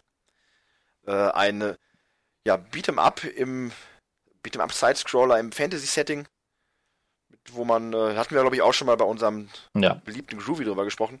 Ja, hatten wir auch schon. Äh, ja, solide und macht einiges her und wer Fantasy mag und Kloppe rein, der ist da natürlich gut mit bedient. Und die späteren Teile waren natürlich dann auch noch ähnlich gut. Selbst die Master System-Version ist spielbar. Die habe ich nämlich damals gespielt. Hört, hört. Ja.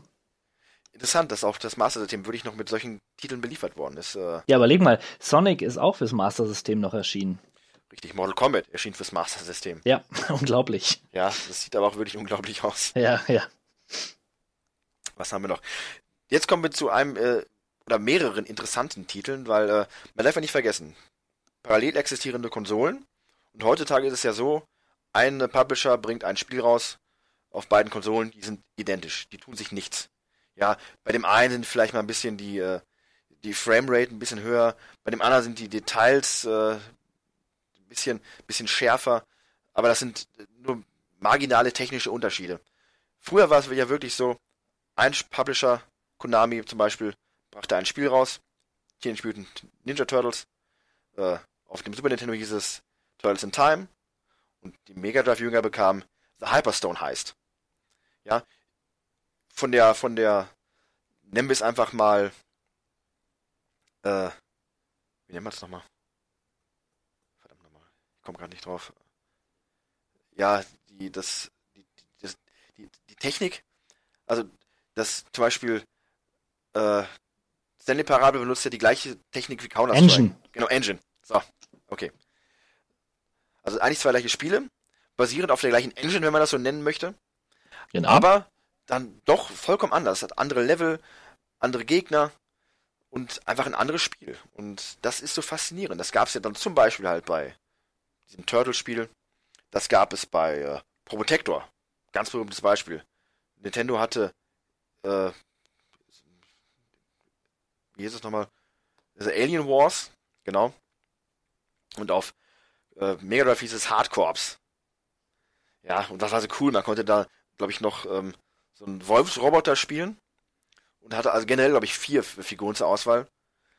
Und äh, das war ähnlich spektakulär, weil diese Spiele auch die Konsole mit ganz anderen Levels äh, auch zum Maximum getrieben haben. Castlevania. Es gab Castlevania, Super Castlevania auf dem Super Nintendo und es gab äh, auf dem äh, Mega Drive Castlevania Bloodlines. Das sich dann auch nochmal davon unterschied, dass das äh, richtige Gore-Elemente hatte. Das nochmal zum Thema Erwachsene-Konsole. Das gab es dann später auch in Europa, wo es geschnitten war.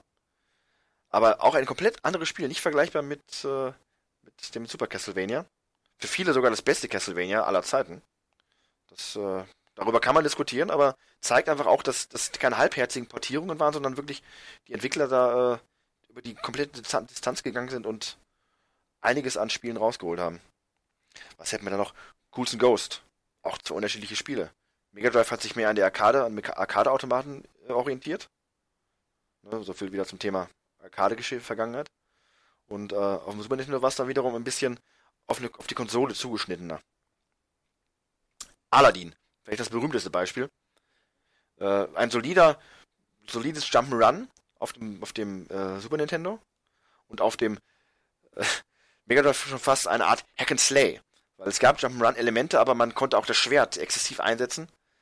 Äh, für viele eins der, also dem Nintendo überlegenen Spiele, aber auch eins der besten Spiele für die Konsole. Und nicht umsonst, um mal wieder ein paar äh, Zahlen hier einzustreuen, das drittmeistverkaufteste äh, Mega Drive-Spiel aller Zeiten mit 4 Millionen Exemplaren. Nur Sonic 2 mit 6 Millionen und Sonic 1 mit 15 Millionen waren besser. 15 Millionen, weil Sonic 1 war natürlich auch meistens ein Bundle mit, der, mit dem Mega Drive. Deswegen halt diese hohen Zahlen. Aber das zeigt halt auch Qualität. Wurde da entsprechend äh, groß geschrieben. Übrigens kleiner Funfact noch, ähm, für die Mega Drive-Version von Aladdin haben tatsächlich die Zeichner vom, vom Disney-Film mitgearbeitet. Darum sind auch die Animationen noch ein bisschen schöner und noch ein bisschen näher an dem, an dem äh, Film dran. Also es war auch möglich, mit der unterlegenen Hardware wirklich schöne und auch dann wiederum überlegene Titel herauszubringen. Faszinierend. Ja, was haben wir noch? Comic Zone. Ganz großes Spiel. Ganz großes Ganz Spiel. großes Spiel, ja. Vielleicht sogar eines der bemerkenswertesten Spiele der Generation, ne, wenn man so möchte. Ja, äh, heute würde man abgefeiert werden für diese Idee. Äh, ein bisschen untergegangen, weil das Spiel erschien ganz spät im Lebenszyklus des Mega Drive, wo auch schon Nachfolgekonsolen draußen waren. Deswegen hat das nicht so die Resonanz gefunden damals wie heute, weil heute, äh, wo sich auch sowas leichter rumspricht, ein Beat'em Up in einem, äh, einem Comic-Look, wo man wirklich von Comic-Bild zu Bild hüpft und Also Panels. Panels, ja. genau. Und der, Hm. der Schurke quasi auch die neue Hindernisse in den, in den Weg zeichnet. Also schon eine ziemlich coole Prämisse. Auf jeden Fall. Streets of Rage, die äh, populäre Streets of Rage-Reihe. Damals hat sich auch einen heißen Fall geliefert mit der Nintendo-Reihe äh, Final Fight. Wobei äh, ab Teil 2 die Meinungen ja auch so sind, dass wirklich Sega da die Nase vorne hat mit seinem Beat'em Up. Streets of Rage. Ansichtssache, aber tatsächlich, der Soundtrack ist sehr, sehr cool. Äh, einer der besseren, oder der besten, ganz klar, von, von, von Sony. Äh, warum sage ich immer Sony? Bin halt so ein Sony, Tja. Sony-Fanboy. Echo, der Delfin. Buh! Ja, ein bizarrer ja, Jump'n'Swim äh, Spiel, wo man seinen Delfin da durch die äh, sieben Weltmeere oder auch nur einen Tümpel steuert. Ja, das war aber auch eines der Spiele damals, die für mich so ein bisschen für Sega standen, weil das war so ein bisschen auch eine ganz eigene Marke, das gab's halt tatsächlich nur auf Sega. Und das fand man halt toll, weil so, äh, auch hier sage ich wieder, die Prämisse hat halt was Besonderes. Ja, und die. Grafik, die Grafik stand, die Grafik war auch äh, hervorragend. Also die, es war schon bemerkenswert. Aber das Spiel war kaum spielbar für mich als äh, Kind.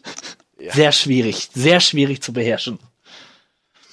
Das, das äh, stimmt allerdings. Es war, es war schnell. Es hatte wirklich Blast Processing. Also muss man auch mal. Damit kam nicht jeder klar. Mit dieser. Ja, man, mu man musste als Delfin so äh, aus dem Wasser über einen, ähm, aber einen, einen, eine, ein Eis oder ein Berg, der aus dem Wasser ragte, herau überspringen. Das habe ich nicht geschafft. Und das war ziemlich am Anfang. Das, ja, so viel dazu. So viel dazu. Ja, äh, dann gab es auch noch zum Thema so viel dazu den äh, traurigen, aber doch mutigen Versuch und für viele auch gelungenen Versuch von Sega in Konkurrenz zu treten zu Final Fantasy, nämlich mit ihren eigenen Rollenspielreihen, die sie hatten mit äh, Fantasy Star oder Ja. auch äh, Shining Force. Äh, Ja, die durch ihr Setting sich natürlich ein wenig abhoben. Halt, wie die Namen schon sagen, äh, na gut, Fantasy Star sagt es nicht unbedingt, aber die hatten halt eher die futuristische Note im Spiel drin. Bis heute ja noch eine sehr populäre Reihe. Das Ganze etwas, äh, ja, erwachsener, kann man so sagen. Äh, aber natürlich dann letzten Endes war der Mega Drive keine wirklich, oder nicht berühmt für seine, für seine Rollenspiele. Aber wenn man darauf stand, hat man mit diesem Spiel auf jeden Fall eine gute Alternative gefunden. Ja, vielleicht so ein bisschen da rein spielt auch noch Landstalker, das war aber eher ein Action-Adventure. Ähm, also wenn man von komplexen, in Anführungszeichen, Spielen sprechen möchte, wäre das sicherlich auch noch zu erwähnen. Es war so ein isometrisches Action-Adventure mit äh, ja, einer mehr oder weniger komplexen Spielwelt. Ja. Ein weiterer Knaller noch ganz klar in, der, in dem Katalog von Sega ist Gunstar Heroes. Wenn man so möchte, eine Kombination von Probotector, also Contra und Metal Slug. Also ein wirklich rasantes äh, Shoot'em Up mit zwei Typen, die sich da durch die Weltgeschichte ballern. Wirklich haarsträubende Action ist da angesagt, äh, mit coolen Waffen, die sich auch miteinander kombinieren lassen. Also man kann auch ein bisschen kreativ sein. Äh, das ist eine wirkliche Perle. Ähnlich wie, Ja. wie Vector Man, das ja auch mit seiner Grafik damals äh, zu, zu punkten äh, wusste. Das ist so ähnlich, so ähnlich digitalisiert von der Optik her wie Donkey Kong. Country damals auf dem Super Nintendo, was ja auch digi digi digitalisierte Sprites waren, war auch Vector Man, ja. Ein Typ, der halt aus, aus Bällen besteht. Und das äh, sah halt relativ geschmeidig aus. Seine, äh, seine Bewegung halt, das gab es damals nicht so häufig. Auch so eine Art Shoot'em Up. Wo wir wieder beim Thema wären, Shoot'em Up-Konsole. Ja, aber auch Jump'n'Runs. Äh, Restar oder Rystar war halt auch ein sehr originelles Jump'n'Run. Man war ein Stern und äh, es gab die, eine interessante Greifmechanik. Man konnte halt seine Gegenstände und Gegner greifen und mit einer Kopfnuss quasi aus dem Leben befördern. Oder sich auch, um Hindernisse zu überwinden, mit seinen Armen quasi durch die Welt schlängeln. Halt eine Technik, äh, wie sie später von einer kleinen N64-Perle wieder aufgenommen worden ist, äh, Mischief Makers. Ich sage dazu nur Shake, Shake, Shake, Shake. Das könntest du vielleicht mal cool einbauen, diesen, diesen Shake, ja, das Shake. hatte, ich, hatte ich gerade, hatte ich gerade im Vergisst Kopf. man nicht, wenn man dieses Spiel gespielt hat. Ertönt jetzt.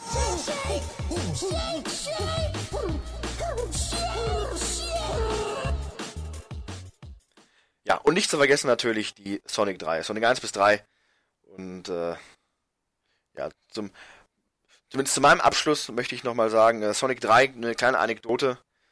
Weißt du, wer da den, den Soundtrack, wer dafür verantwortlich war oder mitverantwortlich dafür war? Nein. Du willst nicht drauf kommen, es war der wahrhaftige Prince oder der King of Pop, Michael Jackson. MJ Michael, Jackson. himself. Tatsächlich. Ja, Michael Jackson ist, war bekennender und großer Sega-Fan. Hat ja auch bei seiner Neverland Ranch, so hieß es, einen Raum voller Sega-Arcade-Automaten. Und äh, nicht desto, es gab ja auch dieses berühmte Spiel Moonwalker, äh, exklusiv natürlich auch nur auf Sega, äh, wo man als äh, Michael Jackson getreu der Filmvorlage kleine Kinder retten musste. Ja, jedenfalls wurde Michael Jackson dann von, von einem Bekannten mal angesprochen, dass gerade ein neues Sonic-Spiel entwickelt wird und ob er nicht Interesse hätte, am Soundtrack mitzuarbeiten. Er sagte, ja, war Feuer und Flamme, hat mitgemacht. Und äh, Problem war nur, er hat halt die Songs so arrangiert, wie er es für seine eigene Musik machen würde, also albumgetreu, aber das ließ sich nicht so hundertprozentig reproduzieren auf, das, auf die Konsole. Entsprechend war er nicht ganz so zufrieden mit dem Ergebnis und äh, wurde auch entsprechend nicht in den Credits genannt äh, von Sonic 3. Aber tatsächlich basiert ein Großteil der Musik auf den Melodien, die sich Michael Jackson ausgedacht hat. Und äh, das war, glaube ich neulich erst nochmal rausgekommen. Das wurde nochmal bestätigt von ehemaligen Sony-Mitarbeitern. Also eine, ist auch eine, hätte man auch bei den News mit einbauen können. Ist eine brandaktuelle Geschichte.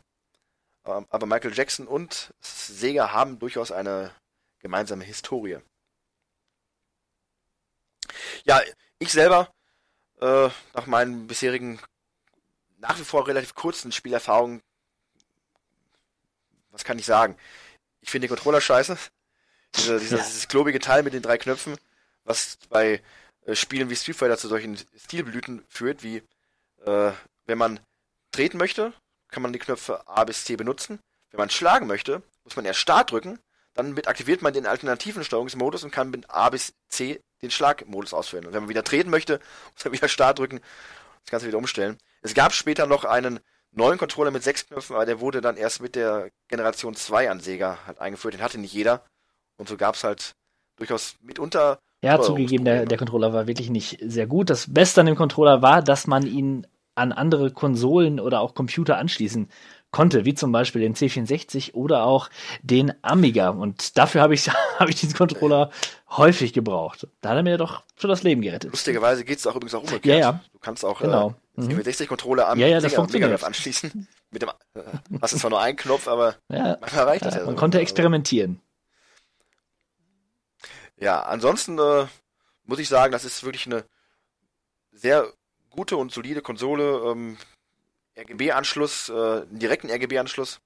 Nicht so ein seltsames äh, Nintendo-Teil, sondern da konnte man auch seine eigenen Teile anschließen. Musste also nicht so, es war nicht so unflexibel.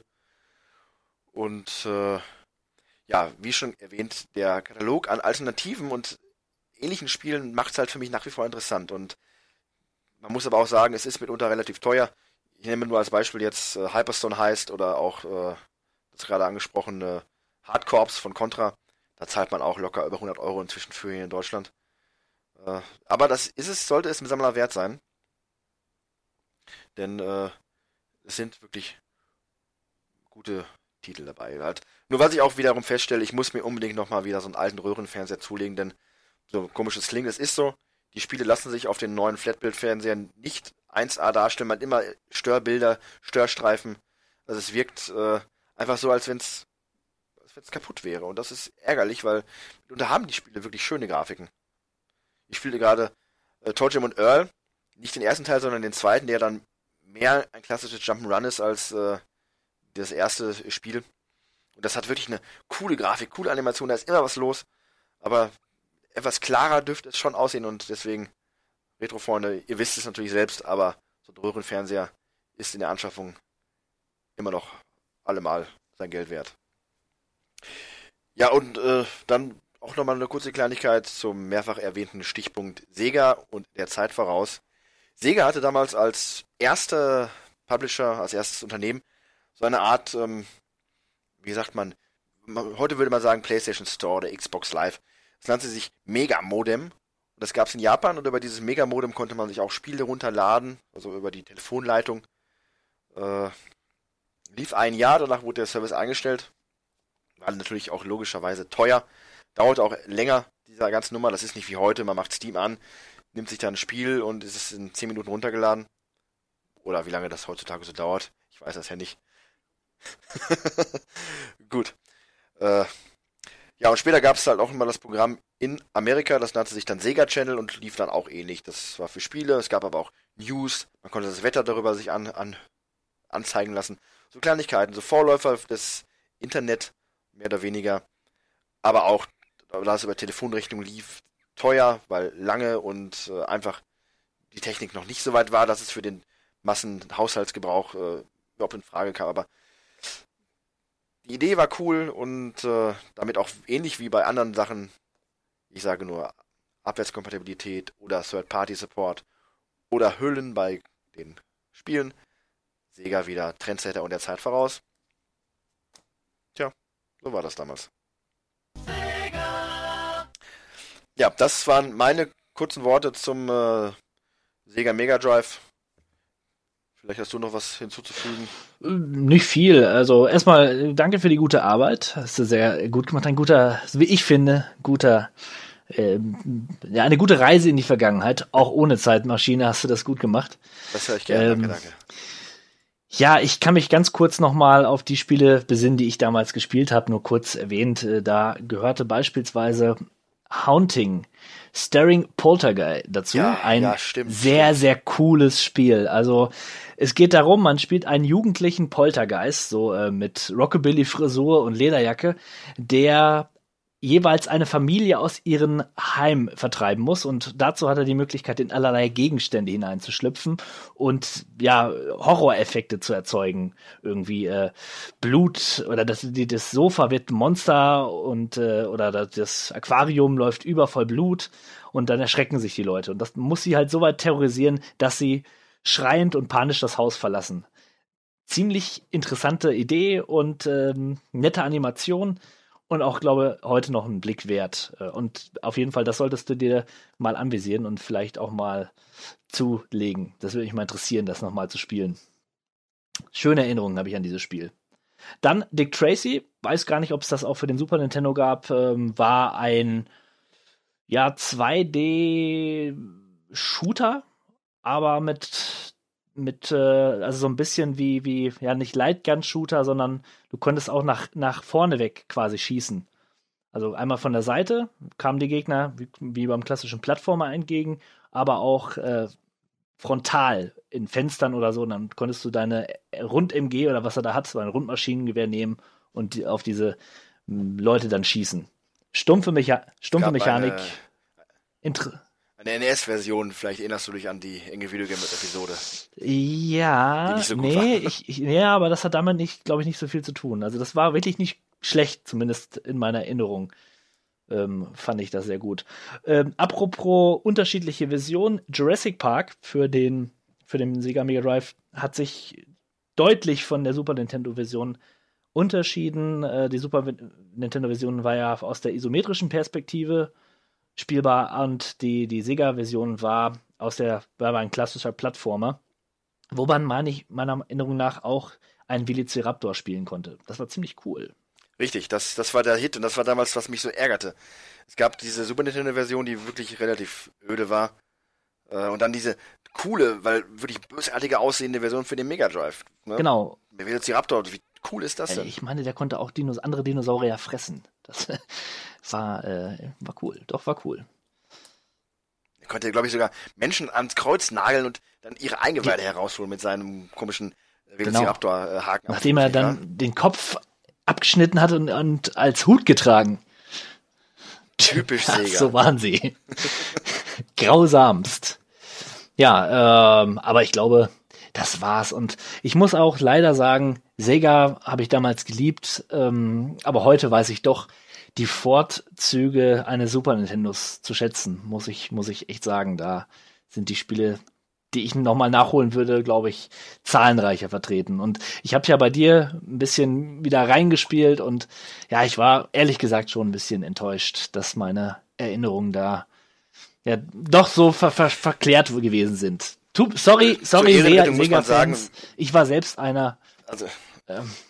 Zur Ehrenrettung muss man sagen, wir haben auch nur Pit Fighter gespielt, was einen sehr zweifelhaften Okay. Ruf hat und äh, FIFA FIFA 95. Äh, hätte ich dir Spiele gezeigt wie Green Dog, The Surfer Dude, The Beached Surfer Dude oder was ich neulich auch gespielt habe, was sehr, sehr cool ist sogar tatsächlich, ähm, muss ich gerade mal gucken, wie es heißt, äh, Kid Chameleon, Kid Chameleon. Das, ich äh, glaube, das habe ich auch gespielt. weil die haben wirklich alle, wie sagt man, Ja, Attitude. ja. Die waren cool. Ne? Das waren keine Super Mario Saubermänner, sondern die hatten halt auch teilweise Dreck am Stecken. Die haben sich hier nicht alles Ja, gefallen ich lassen. weiß, es, das waren Das, das kam halt auch teilweise rüber. Und es gab viel Schrott und die sehen auch nicht gut aus, mitunter die Spiele, aber äh, nächstes Mal, wenn du hier bist, dann versuche ich da ein bisschen deine Gedanken wieder auf schönere Mega Drive-Momente zurück. ich würde mich freuen. Und ich sehe gerade Taunting tatsächlich für 25 Euro original verpackt mit Anleitung. Das ist äh, gar nicht mal so günstig. Äh, äh, gar nicht mal so teuer, Ja. wollte ich gerade sagen. Ja, ich würde mir das wünschen. Vielleicht entflammt die Erinnerung ja doch nochmal und alles wird gut. Ich schau mal, was ich da machen kann. Kehren zurück. Zurück in die Vergangenheit. Und wir bleiben in der Vergangenheit, genauer gesagt im Jahre 1999 sind wir mit unserer Zeitmaschine gereist und der 16-Bit-Malo, der sagt uns jetzt, was in diesem Jahr sich alles so zugetragen hat. 1999 ein spektakuläres Jahr der Superlative. Lance Armstrong zum Beispiel hat zum ersten Mal nach seiner überstandenen Krebserkrankung die Tode vorausgewonnen. Oder auch nicht, wie man das heutzutage betrachten würde. Luna, Emilia und Britney Spears hatten ihre größten Hits, genauso wie Mr. Eusero. Wer könnte das jemals vergessen? Darüber hinaus ist das Jahr 1999 bekannt als das internationale Jahr der Senioren. Das haben sie sich aber auch mal echt verdient. Der Satansröhrling ist der Pilz des Jahres und der berühmt-berüchtigte Nordsee-Schnärpel ist der Fisch des Jahres. Nochmals herzlichen Glückwunsch nachträglich. Ein wundervolles Jahr. Und nicht nur der Nordsee-Schnäpel war wundervoll, sondern auch vielleicht die Spiele. da macht ein Spiel namens Spyro 2 den Anfang. Riptos Rage. Ja, der lustige Spyro the Dragon, der in seiner kunterbunten levelbasierten Welt sich herumtrieb und äh, ja, ein sehr gutes 3D Jump'n'Run seiner Zeit war. Also ich habe es genossen, die Gegner mit seinem mit meinem Feueratem zu verkohlen und das Ganze in niedlichster Kinderoptik. Ja, äh, eins der wirklich gelungenen äh, 3D Jump and Runs, wie man das so nennen möchte. Es gab ja jede Menge schrottige Teile, aber Spyro war von Anfang an wirklich gut. Und Teil 2 baut auf dieser erfolgreichen und auch guten Technik auf. Und wie du schon sagtest, der Feueratem, der war nochmal das gewisse Extra. Genau, wurde auch äh, äh, geremastert bzw. re-released auf einer auf der PSN 2008, das ist auch schon ein paar Jährchen her, aber da hat er nochmal sein Comeback gefeiert, der Gute. Donkey Kong 64. Ja, da war die ganze Kong-Familie beieinander. Ähm, ich kenne nur Dixie Kong. Namens, des Namens Es gibt her. noch so einen, so einen alten Kong. Der, der alte Der ist Kong. vermutlich Opa Kong. Grumpy Kong oder so. Ja, äh, Donkey Kong 64 und das ist so ein bisschen Fluch und Segen. Rare war damals scheinbar auf diesem 3D Jump'n'Run Trip. Da gab es ja auch noch hier Conker's Bad Fur Day oder Benjo Kazooie und Donkey Oh ja. Kong 64 schlägt halt genau in die gleiche Kerbe. Äh, ein sehr gelungenes äh, 3D Jump'n'Run Spiel mit großem Fokus darauf, Bananen einzusammeln. Wer hätte das gedacht? Apropos Sammeln, es ist im Guinness Buch der Rekorde verzeichnet im Jahre 2008 mit äh, das Spiel mit den meisten Items, die es zu sammeln gab. Ja, für Freunde, die gerne Spiele komplett beenden und alles einsammeln, ein Albtraum oder Traum, je nachdem. Je nachdem. Ja, so ein bisschen trifft das auch auf den folgenden Titel zu. Gex 3, Deep Cover Gecko, war ein Ausflug in die TV-Filmwelt des beliebten Gecko-Helden. Ja, Gex, ein Jump'n'Run-Spiel, mit welchem ich, ähm, ja, ich mochte ihn. Er war irgendwie cool. Er war ähm, eher so ein Detek ja, ein Agent, ein Agenten-Gecko, also quasi 007 als Gecko.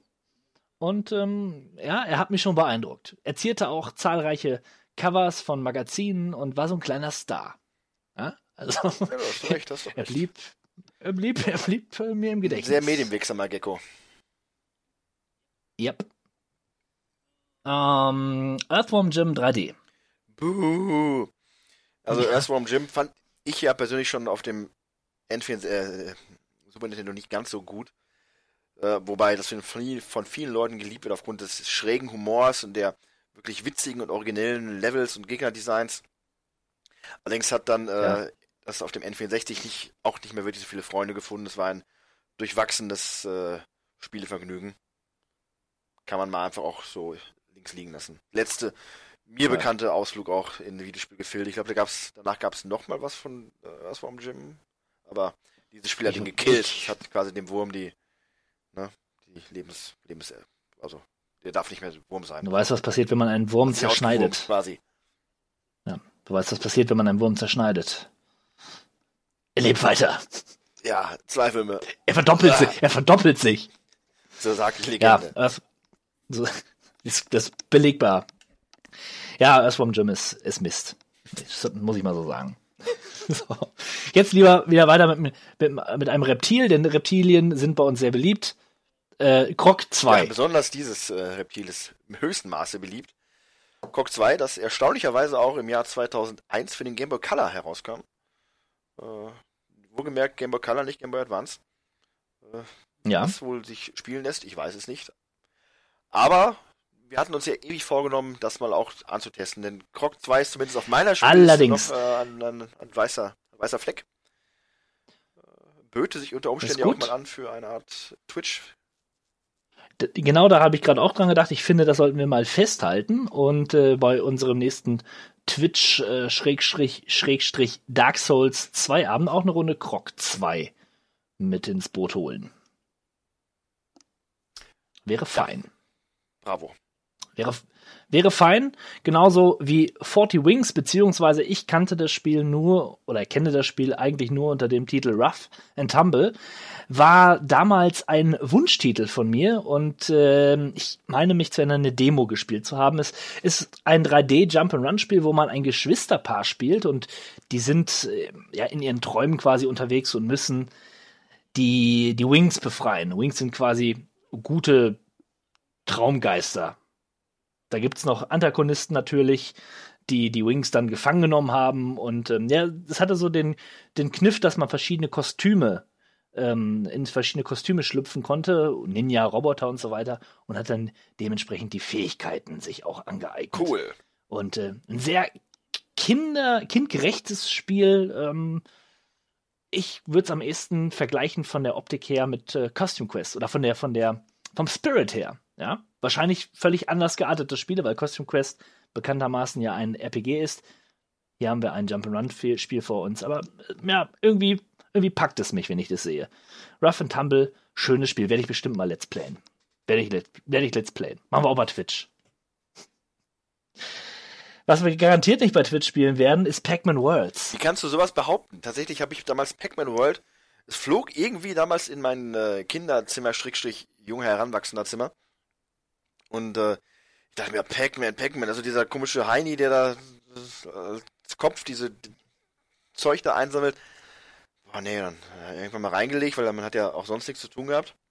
Und stellte sich raus, es ist ein wirklich erfrischendes äh, 3D-Jump'n'Run, was sich durchaus gut spielen lässt. Das kam damals zum, äh, zur Feier der 20-jährigen Pac-Man-Jubiläum heraus. Äh, in Europa erst im Jahr 2000, aber das war meiner Ansicht nach wirklich gut. Und das würde ich mir tatsächlich sogar nochmal zulegen, wenn ich das irgendwo mal herumfliegen sehen würde. Also das hat Ja, wenig zu tun mit dem klassischen Pac-Man. Man sammelt zwar auch seine Bällchen ein, aber es hat mehr den Fokus auf Jump'n'Runner. Jump'n'Runnerei. Aber da Pac-Man ja offensichtlich auch gestohlen wurde, ja. Jeder weiß, dass Smirky, der Smirky, der eigentliche Pac-Man ist und äh, darum kann ich das Spiel einfach nicht Ist ein akzeptieren. wenig heuchlerisch, dieses Jubiläum, das ist schon wahr. Ja, dann Ja. hat Namco dann auch nochmal versucht, so ein bisschen entgegenzuwirken. Und hat es ja auch Also- geschafft. In der äh, allgemeinen, äh, im allgemeinen Gedankengut spielt Smirky inzwischen relativ wenig die Rolle, äh, Hauptrolle. Wer kennt heute noch Smirky? Bis auf die Smirky, Club der Smirky-Freunde in, äh, in Hamburg. Ja. Club der Smirky-Freunde erlebt. Erlebt. Unterbrach gerade die Leitung ein bisschen. Ich habe es auch erlebt. Ja, seltsam. Ja. Warte mal. Test. Gut, jetzt habe ich einen Ausschlag. Na gut, damit haben wir die Jump-and-Run-Spiele gut abgearbeitet. Sozusagen. Bis auf einen kleinen Titel, der Bitte. scheinbar vielleicht doch durch die ähm, durch die wirklich engmaschige Vermaschung der der Spielejäger hier gegangen ist. Ähm, Rayman 2. Rayman 2. Tatsächlich.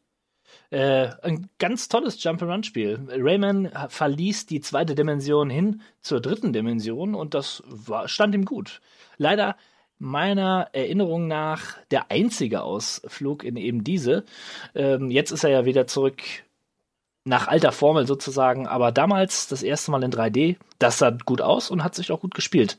Die Dreamcast-Version, hervorragend. Das war's aber jetzt. Das, war war's. ein okay, genau. zur Jetzt nächsten Kategorie hier weiterzuschreiten. dann äh, bin ich beruhigt und werde das auch tun. Das Action Adventure. Das Action Adventure beginnt mit einem Klassiker. Silent Hill erschien auch in diesem Jahr. Ja, Silent Hill. Was soll man dazu noch sagen, außer extremer Grusel, äh, psychologischer Horror und 130 D-Mark, die ich in eine Imp- Importversion investiert habe. Und ich bereue es nicht. Ja, für mich war es damals scheiß Grafik und äh, merkwürdige Steuerung und ich spiele lieber wieder Resident Evil. So. Hm. So, Punkt. Tja. Gut. Machen wir weiter. Grand Theft Auto 2. Ja, mehr vom äh, selben Erfolgsschema wie Teil 1. Äh, bisschen aufpoliert, aber noch davon entfernt von dem Quantensprung, den dann später Teil 3 liefern sollte. Trotzdem hat Das es schon. Äh, seine Freunde und Fans gefunden und genau, die größte Neuerung, die halt implementiert wurde, war ein Bandensystem. Man konnte sich jetzt bei verschiedenen Gangs äh, oder ja, Verbrecher- oder Mafia-Organisationen äh, Aufträge annehmen und sich dort in dessen Gunst steigen. Und man muss da mal aufpassen, ja, wenn ich jetzt, sagen wir mal, bei der Yakuza ähm, gut Wetter machen will, dann muss ich gucken, dass ich äh, Aufträge für eine, ja, dass ich, dass ich denen nicht ins Gehege komme, indem ich Aufträge für eine andere Partei annehme und so weiter. Also man musste mal gucken, dass das Gleichgewicht hergestellt wurde. Und so hat man ganz gut überlebt in GTA 2. Klassiker. Ein Klassiker ist nicht GTA London 1969. Das war eher so ein, ja, Add-on. Relativ, ja, nicht nur relativ gleichförmig, sondern das war prinzipiell dasselbe, nur eben im London im 1969. Hat nichts Neues gemacht und hat mich auch nicht interessiert. So großartig. Fand ich auch ein bisschen dreist, äh, das dann auch nochmal in demselben Jahr herauszubringen. Und ist damals schon nicht in meiner Gunst äh, gewesen. Ja, jetzt aber ein Spiel für dich, Resident Evil 3 Nemesis. Ja, das äh, ist tatsächlich für mich und das hat auch so eine kleine Anekdote, dieses Spiel. Und die auch zeigt, warum das so für so einfach geschickte Leute wie mich halt auch wirklich perfekt war. Resident Evil 3 war damals halt logischerweise nach Teil 2 in der Entwicklung. Und äh, die hatten sich hohe Ziele gesetzt. Das sollte auf einem Kreuzfahrtschiff spielen und äh, hatten große Ideen und haben irgendwann festgestellt, das lässt sich nicht auf der PlayStation realisieren. Aber die wollten halt noch und mussten auch noch einen Titel für die PlayStation 1 rausbringen. Und daraus entstand dann halt das Resident Evil 3 Nemesis, wie wir es heute kennen. Klassisches, in Raccoon angesiedeltes äh, äh, Spiel. Und ja, die Thematik mit dem Kreuzfahrtschiff wurde aber nicht vergessen. Äh, die ist ja dann später bei Revelations wieder aufgenommen worden. Und äh, zeigt aber, dass Teil 3 dann auch nur eine Art Fingerübung war, weil die haben dann, was sie konnten, haben sie nochmal nur gemacht. Nicht wirklich revolutionär, aber ich fand immer noch stark. Mal abgesehen von der deutschen Portierung, die ja dann durch äh, weißes Blut oder Schweiß und blinkende und verschwindende Zombies äh, dann von sich reden machte. Furchtbar. Da lässt man mal lieber den Mantel des Schweigens drüber gehen. Inzwischen lässt es sich aber auch ungeschnitten im PlayStation Network runterladen. Also wer das immer noch mal wieder spielen möchte und, äh, oder damals auch nur die extendierte Fassung, hatte, das ist mal wieder ein Blick wert. Und es ist nach wie vor ein richtig gutes klassisches Resident Evil. Stars. Genau. Legacy of Kain Soul Reaver. Ja, nachdem Blood Omen, der ja geistige Vorgänger, ein isometrisches Action-Adventure war, haben wir hier ein dreidimensionales Action-Adventure, wie es äh, die Zeit eigentlich gar nicht anders zuliest. Und das war ziemlich gut, denn man hat diesmal nicht Kain gespielt, den Vampirfürsten, sondern Raziel, einen gefallenen Engel, wenn man so möchte, der sich in einem Metroidvania-artigen, ja doch recht offenen Weltendesign zurechtfand. Also man hat äh, verschiedene Fähigkeiten bekommen und konnte dann Hürden und Hindernisse überwinden, die man zuvor nicht erklimmen konnte. Das Spiel hatte eine gute Atmosphäre und hat natürlich nicht zu Unrecht äh, auch noch den einen oder anderen Nachfolger erhalten. Da würde ich mich mal freuen, wenn das wieder neu aufgelegt werden würde. Wäre Zeit. Ja, finde ich und, nicht. Äh, findest du nicht? Das hat mich damals tierisch abgeturnt. Also ich war damals schon äh, strenger Verfechter des, äh, des 2D -Op der, der 2D-Optik, deswegen 3D, äh. und dann Kane der Bösewicht und wer ist denn dieser blöde Raziel? Da habe ich gesagt, Leute, ohne mich und habe mich dann aus der Serie verabschiedet. Ja, kann ich teils nachvollziehen. Auf der anderen Seite war es schon, hat es schon viele Dinge anders gemacht und auch, ähm, ja, ich möchte jetzt nicht sagen, dass es Vorreiter war, aber es, es war schon so, dass das Spiel, dass man sowas noch nie gespielt hatte. Du hattest wirklich eine, eine Open World sozusagen in einer, in einer, einer dritten Dimension. Fand ich faszinierend. Also du konntest von einem Punkt, den du zuvor besucht hast, wieder zurückgehen. Und das hat's allein äh, schon attraktiv gemacht, fand ich. Aber das ist ja, wie so oft, Geschmackssache. Genauso wie bei Tomb Raider The Last Revelation. Der letzte richtige Teil, nämlich der vierte Teil der Tomb Raider-Reihe, für die PlayStation unter anderem. Und ähm, ja, ach, nee. Mich hat Tomb Raider damals nach dem zweiten Teil, ja, den dritten, der ging auch noch, aber danach war es für mich lange Zeit kein Thema. Lange, lange Zeit. Genauso wie, ich hoffe, ich spreche das aus, richtig aus, Siphon Filter. Damals ziemlich, ziemlich angesagt war. Ein ähm, Third-Person-Shooter. Gab es da Stealth-Elemente? Äh, man hat auch da so einen Agenten gespielt, der sich durch verschiedene Levels äh, geschossen hat. Ich erinnere mich an Grünes Blut in einer deutschen Version. Ähm, da gab es eine interessante, ja, optische Spielerei und zwar hat man die Einschusslöcher wirklich an den gegnerischen NPCs entdecken können. Habe ich durch Teil 2 erst kennengelernt, äh, den ich, das Ganze hatte ja so ein bisschen den, den, äh, ja, den Ruf eines Metal Gear Solid Abklatsches, aber das war es nicht wirklich und vor allem, zumindest bei Teil 2 hat mich auch der Multiplayer-Modus sehr überzeugt, das hat Spaß gemacht. Aber ansonsten ist das damals eine gute Alternative gewesen. Denn was uns äh, Konami bzw. Metal Gear ja präsentiert hat im Jahr 1999, das konnte sich nicht ganz so sehen lassen.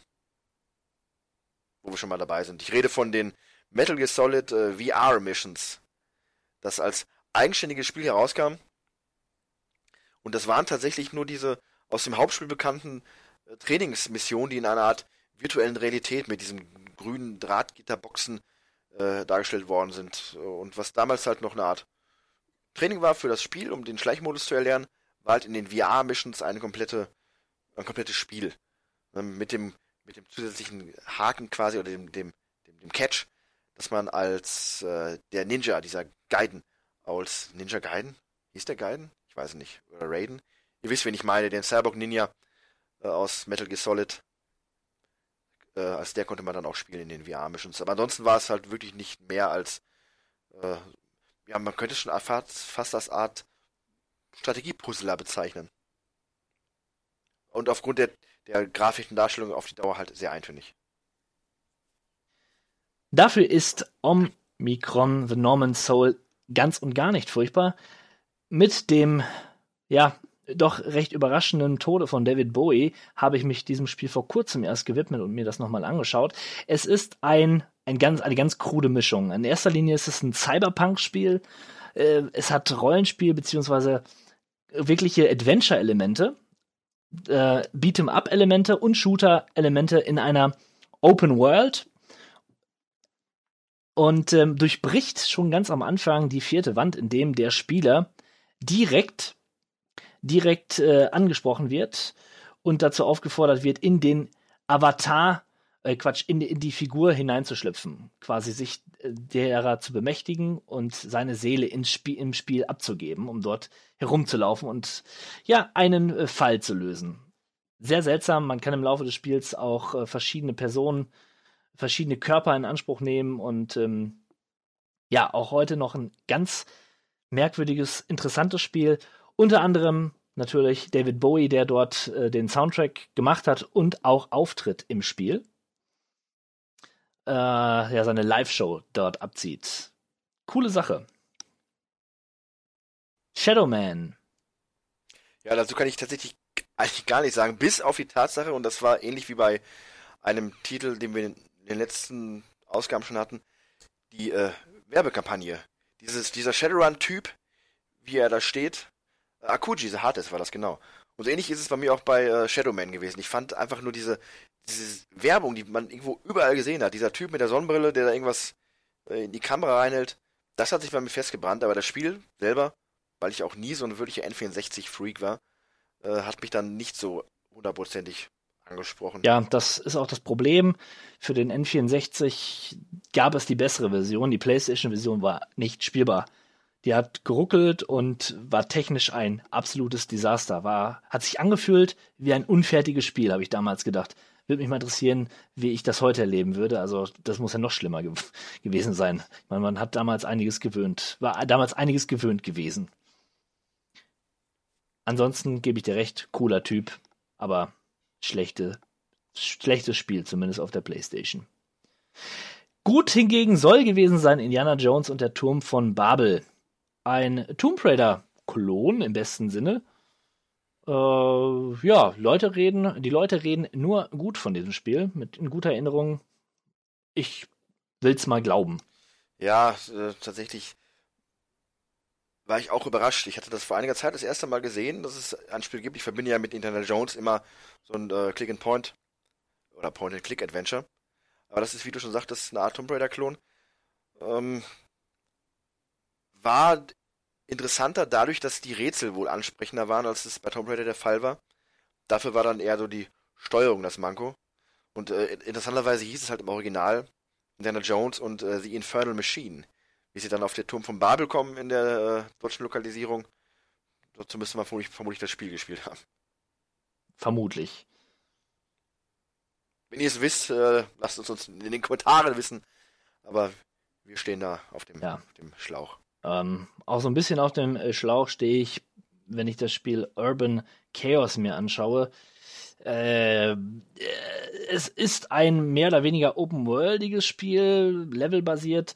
Man spielt Darcy Stern, Starn, keine Ahnung, äh, eine, eine Polizistin, die äh, Verbrecher jagt in einer, ja, eben wie eben erwähnten Großstadt und dazu benutzt sie ihre Fäuste und ihre, ihre Füße. Also Punchen und Treten ist oberstes Gebot. Harte Kost. Mit gruseliger Optik. Ich hab's, komischerweise. Das wundert mich gar nicht. Ja. ja. Prince of Persia 3D. Als ich diesen Titel recherchiert habe, war ich überrascht, dass das Spiel doch noch so, naja, nett aussieht zum einen und zum anderen recht gut gewesen ist. Denn wie so oft ähm, könnte man ja meinen, wenn da ein 3D hintersteht, ist es Grütze. Ne? Wie viele Spiele haben ein 3D dahinter und sind nix? Prince of Persia 3D kam gut bei Fans und äh, Freunden des Prinzen an und selbst heute noch, wenn man sich so manche User-Kritik auf Amazon anschaut, weiß ich, sollte man mit Vorsicht genießen, ähm, gibt es sogar noch relativ aktuelle Menschen, die sagen, tolles Spiel, auch heute noch. Der aktuelle Mensch. Der aktuelle Mensch. Mensch. What did you say? Kingslay's Adventure. Ritter Fuchs ist unterwegs. Ja, Kingsley, der Ritter Fuchs.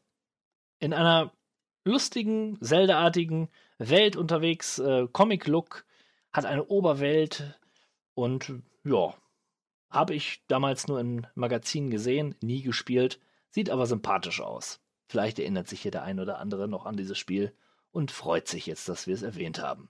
Wenn nicht, dann nicht.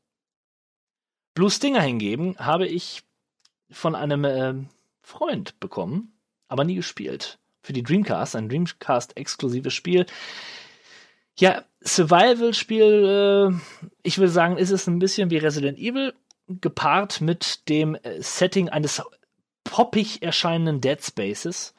Ähm, sehr japanisch, sehr eigen, kann man schlecht beschreiben, glaube ich, wenn man es nicht wirklich gespielt hat. Ist auf jeden Fall hat es auch Survival-Elemente. Man spielt auf einer Insel, die auf einmal aus dem Ozean aufgetaucht ist und diese Insel ist bevölkert von allerlei Monstern. Und ähm, ja, man kann sich, man kann schon erahnen, die sind nicht nett. Also gilt es, die Monster von dieser Insel zu tilgen und das Geheimnis hinter dieser ominösen Insel zu lüften. Und der letzte Titel der Action-Adventure auf der Liste ist Outcast. Outcast, dieses große, große Spiel mit der tollen Grafik, wo wir damals dachten, das gibt's doch gar nicht. Wie sieht das denn aus? Sowas habe ich ja noch nie gesehen. Voxel ist das Stichwort. Eine neue Technologie, die revolutionär sein sollte und Oberflächen rund erscheinen ließ. Sah organisch aus und toll. Und ähm, wir spielten einen Menschen auf einem ja nahezu unendlich großen Planeten, den wir vollkommen frei begehen konnten. Und ähm, ja, heute ist das Spiel nur noch schwer ertragbar und sieht auch nicht mehr so schön aus. Allerdings ist die Farbgebung und die Voxel, also gepaart mit dieser Voxel-Rundlichkeit, immer noch interessant. Es macht was mit einem. Es geht nicht spurlos an einem vorbei. Und es hat noch nicht- auch aus diesen Gründen nach wie vor immer noch eine den, den Ruf eines Kultspiels. Also es Ich- ist nicht in Vergessenheit geraten. Nein, ich denke auch zu Recht. Ich denke auch zu Recht, aber ja, ich habe mich mal versucht an diesem Spiel. Es ist schwer. Also die Steuerung ist schwer. Ich hoffe ja, dass es da mal irgendwann ein Remake gab. Ich, ich weiß, dass irgendwelche, dass Fans es versucht haben, das Spiel nochmal neu aufzulegen, aber da hört man irgendwie auch nichts mehr davon. Ich würde es mir wünschen. Ähm, also wer es noch nicht gesehen hat, der soll sich doch mal bitte ein YouTube-Video dazu angucken. Ist schon was Besonderes. Auch heute noch. Ja, äh, da muss ich nochmal wieder einmal kurz dazwischen gerätschen. Also, äh, ja, ähm, es ist nicht wirklich vergessen. Es ist nur so, ähm, du hast es woanders einsortiert und ich glaube, das passt aber doch eher in Action Adventure rein. D2. D2. Ich habe tatsächlich keinen Teil davon gespielt. Ich habe mir aber aus, ich weiß nicht warum, aber das ist ein ähnliches, er hat ein ähnliches Kultpotenzial wie äh, das eben gerade angesprochene Outcast. Äh, man liebt es oder man hasst es. Ähm, ich habe gerade, mir entfällt der Name des Entwicklers, aber das ist auch so eine Art verkanntes Genie, der wirklich, wirklich mit äußerster Hingabe seinen Titeln gewidmet hat und aus diesem Grund ist halt D2 auch vollkommen anders als äh, es bei D der Fall war, was ja dann doch mehr so eine Art ähm, ja, Spiel ohne wirkliche Action war, ähm, sondern äh, ja, ein Adventure. Äh, halt eine andere Spielmechanik ist D2 schon eher im Bereich Survival Horror anzusiedeln. Äh, man läuft mit seiner Protagonistin durch die verschneiten Bergsregion des, äh, der Gegend, in die einem der Flugzeugabsturz gebracht hat. In geschlossenen Räumen hat man wieder dieses D-typische First-Person-artige, aber äh, auch dort wird geballert. Man kann auch auf die Jagd gehen mit seinem Jagdgewehr, Hasen schießen und äh, all solche Sachen, die jetzt in den heutigen Spielen immer als cool und interessant da wahrgenommen werden, gab es schon 1999 bei D2, so ganz äh, mal eben locker aus der Hüfte geschossen. Ist ein ambitioniertes Spiel. Die Story ist äh, keine einfache und äh, wie gesagt, das Spiel will viel und für den einen oder anderen schafft es das auch. Äh, wie gesagt, First Person, Third Person, äh, Rollenspiel, Level-System. Also da ist äh, einig, einiges hinter. Werde ich mir mal anschauen. Äh, Sehe gerade, das ist für die Dreamcast erschienen. Die habe ich ja noch oben herumstehen. Könnte ich mir mal wieder aufbauen. Interessant. Aber nun machen wir mit den Rollenspielen weiter. Und äh, da ist ganz oben ein Spiel, welches ich, da schäme ich mich wirklich, dass ich es jetzt immer noch nicht weitergespielt habe. Die Rede ist natürlich von Planescape Torment. Black Isle Studios stecken dahinter und äh, Planescape Torment ist eines der besten Spiele aller Zeiten. Ohne dass ich es äh, bis zum Ende gespielt habe, kann ich das jetzt schon sagen. Die Dialoge sind wahnsinnig gut geschrieben und man muss wirklich viel lesen, aber wenn man sich mal drauf einlässt, bekommt man wirklich, bekommt man viel zurück. Ähm, kurz um, Black T- Planescape Torment ist ein Rollenspiel, ähnlich wie Baldur's Gate von einer ja, isometrischen Perspektive, aber prinzipiell muss man nicht kämpfen, sondern je nachdem, wie man sich entscheidet, äh, Dialoge führt oder auch kombiniert Rätsel löst, kann man den, die Kämpfe umgehen. Man, ähm, ja, man fühlt sich häufig so wie äh, in einem klassischen Adventure. Und ähm, ja, die Geschichte ist im Grunde die, man wacht in einer Leichenhalle auf, hat seinen Namen und seine Identität vergessen, wie so oft in Videospielen. Ähm, allerdings befindet sich etwas auf, seinen, Rü- auf seinem Rücken tätowiert. Und äh, ja, da beginnt die Geschichte, indem man einen toten Kopf findet, der einem das, was man dort auf dem Rücken trägt, vorliest. Und das Spiel hat eine unfassbare Tiefe, auf die ich gerne mal an anderer Stelle in seiner Gänze eingehen würde. Aber das würde jetzt hier den Rahmen sprengen. Planescape Torment, wie gesagt, äh, werde ich verlinken, wenn ihr es noch nicht kennt und ein Fable habt für anspruchsvolle Spiele, inhaltlich, narrativ, dann seid ihr da genau richtig. Weniger anspruchsvoll als vielmehr, ja, weiß ich auch nicht. Silver. Du willst ver... Ach so, okay. Silver. Silver. Silver habe ich tatsächlich gespielt, weil es von der Optik her stark an Final Fantasy VII erinnert. Also zumindest was die Charaktere angeht, ist aber äh, ein etwas anderes Spiel, sehr linear. Äh, Man spielt dort den Rittersburschen Silver, der seine Frau wiederfinden oder aus den Armen eines bösen Lords oder so äh, entreißen möchte. Der Graf von Monte Cristo. Ja, so, so. Aber es ist lustig, wo du das gerade mit der, mit der Optik sagst. Das war auch der Grund, warum ich damals auf das Spiel aufmerksam geworden bin. Diese äh, grafische Kopffüßler-Nähe zu Final Fantasy VII. Das ist sehr Ja. interessant. Ich meine auch Spaß damit gehabt zu haben, aber naja, man vergisst viel im Laufe der Zeit. Genauso wie Lands of Lore 3, das ich sicherlich gespielt habe, äh, aber mich nicht mehr dran erinnern kann. Das ist ein First-Person-Rollenspiel, wie alle Lands of Lores, macht auch dieses keine Ausnahme und man muss es mögen, durch dunkle Verliese sich zu crawlen und ja, dort Dinge zu tun, die so Helden tun. Ne? Apropos Helden, das nächste Spiel ist von einem Helden gemacht, nämlich Lord British, alias Richard Garriott. Die Rede ist von Ultima 9. Das große Ultima 9.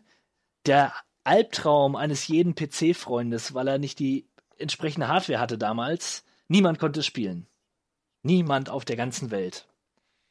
Ja, und Rückblick betrachtet wollte es vielleicht auch niemand spielen, denn äh, das war eins der ersten großen Beispiele dafür, warum EA das Böse ist. Nachdem EA äh, nach Teil 7 die Rechte gekauft hatte von der Ultima-Reihe von Origin, oder sie haben Origin gekauft, sagen wir es mal so, äh, waren sie natürlich dann auch federführend, was so die Produktion angeht. Und nachdem Teil 8 ja schon darunter gelitten hatte und äh, halbfertig auch nur rauskam, war dann Ultima 9 ein einziges Fiasko. Ja, der Sprung in die wahre 3D äh, war natürlich grafisch ein Meilenstein, das sah auch toll aus, aber an allen Ecken und Enden war das Spiel einfach nur unfertig und äh, die Story wurde dermaßen zerhackt, dass es ein ich möchte behaupten, dass so mancher eingefleischte Ultima-Fan ist tot vom Stuhl gefallen, weil er nicht glauben konnte, wie da mit der mit der Geschichte, die Ultima in den äh, Jahren davor erzählt hat, umgegangen ist.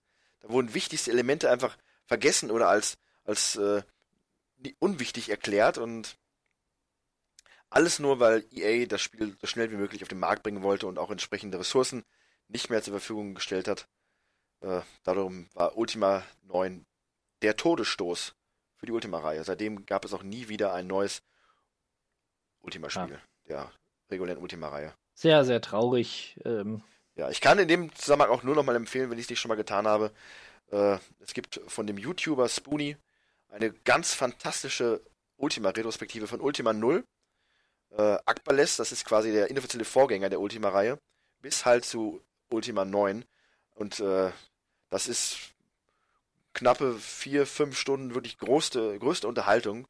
Gut gemacht und man erfährt jede Menge interessanter Themen und Dinge rund um die Ultima-Geschichte und auch warum halt Ultima 9 gerade für den Fan ein einziger Schlag ins Gesicht war. Ja.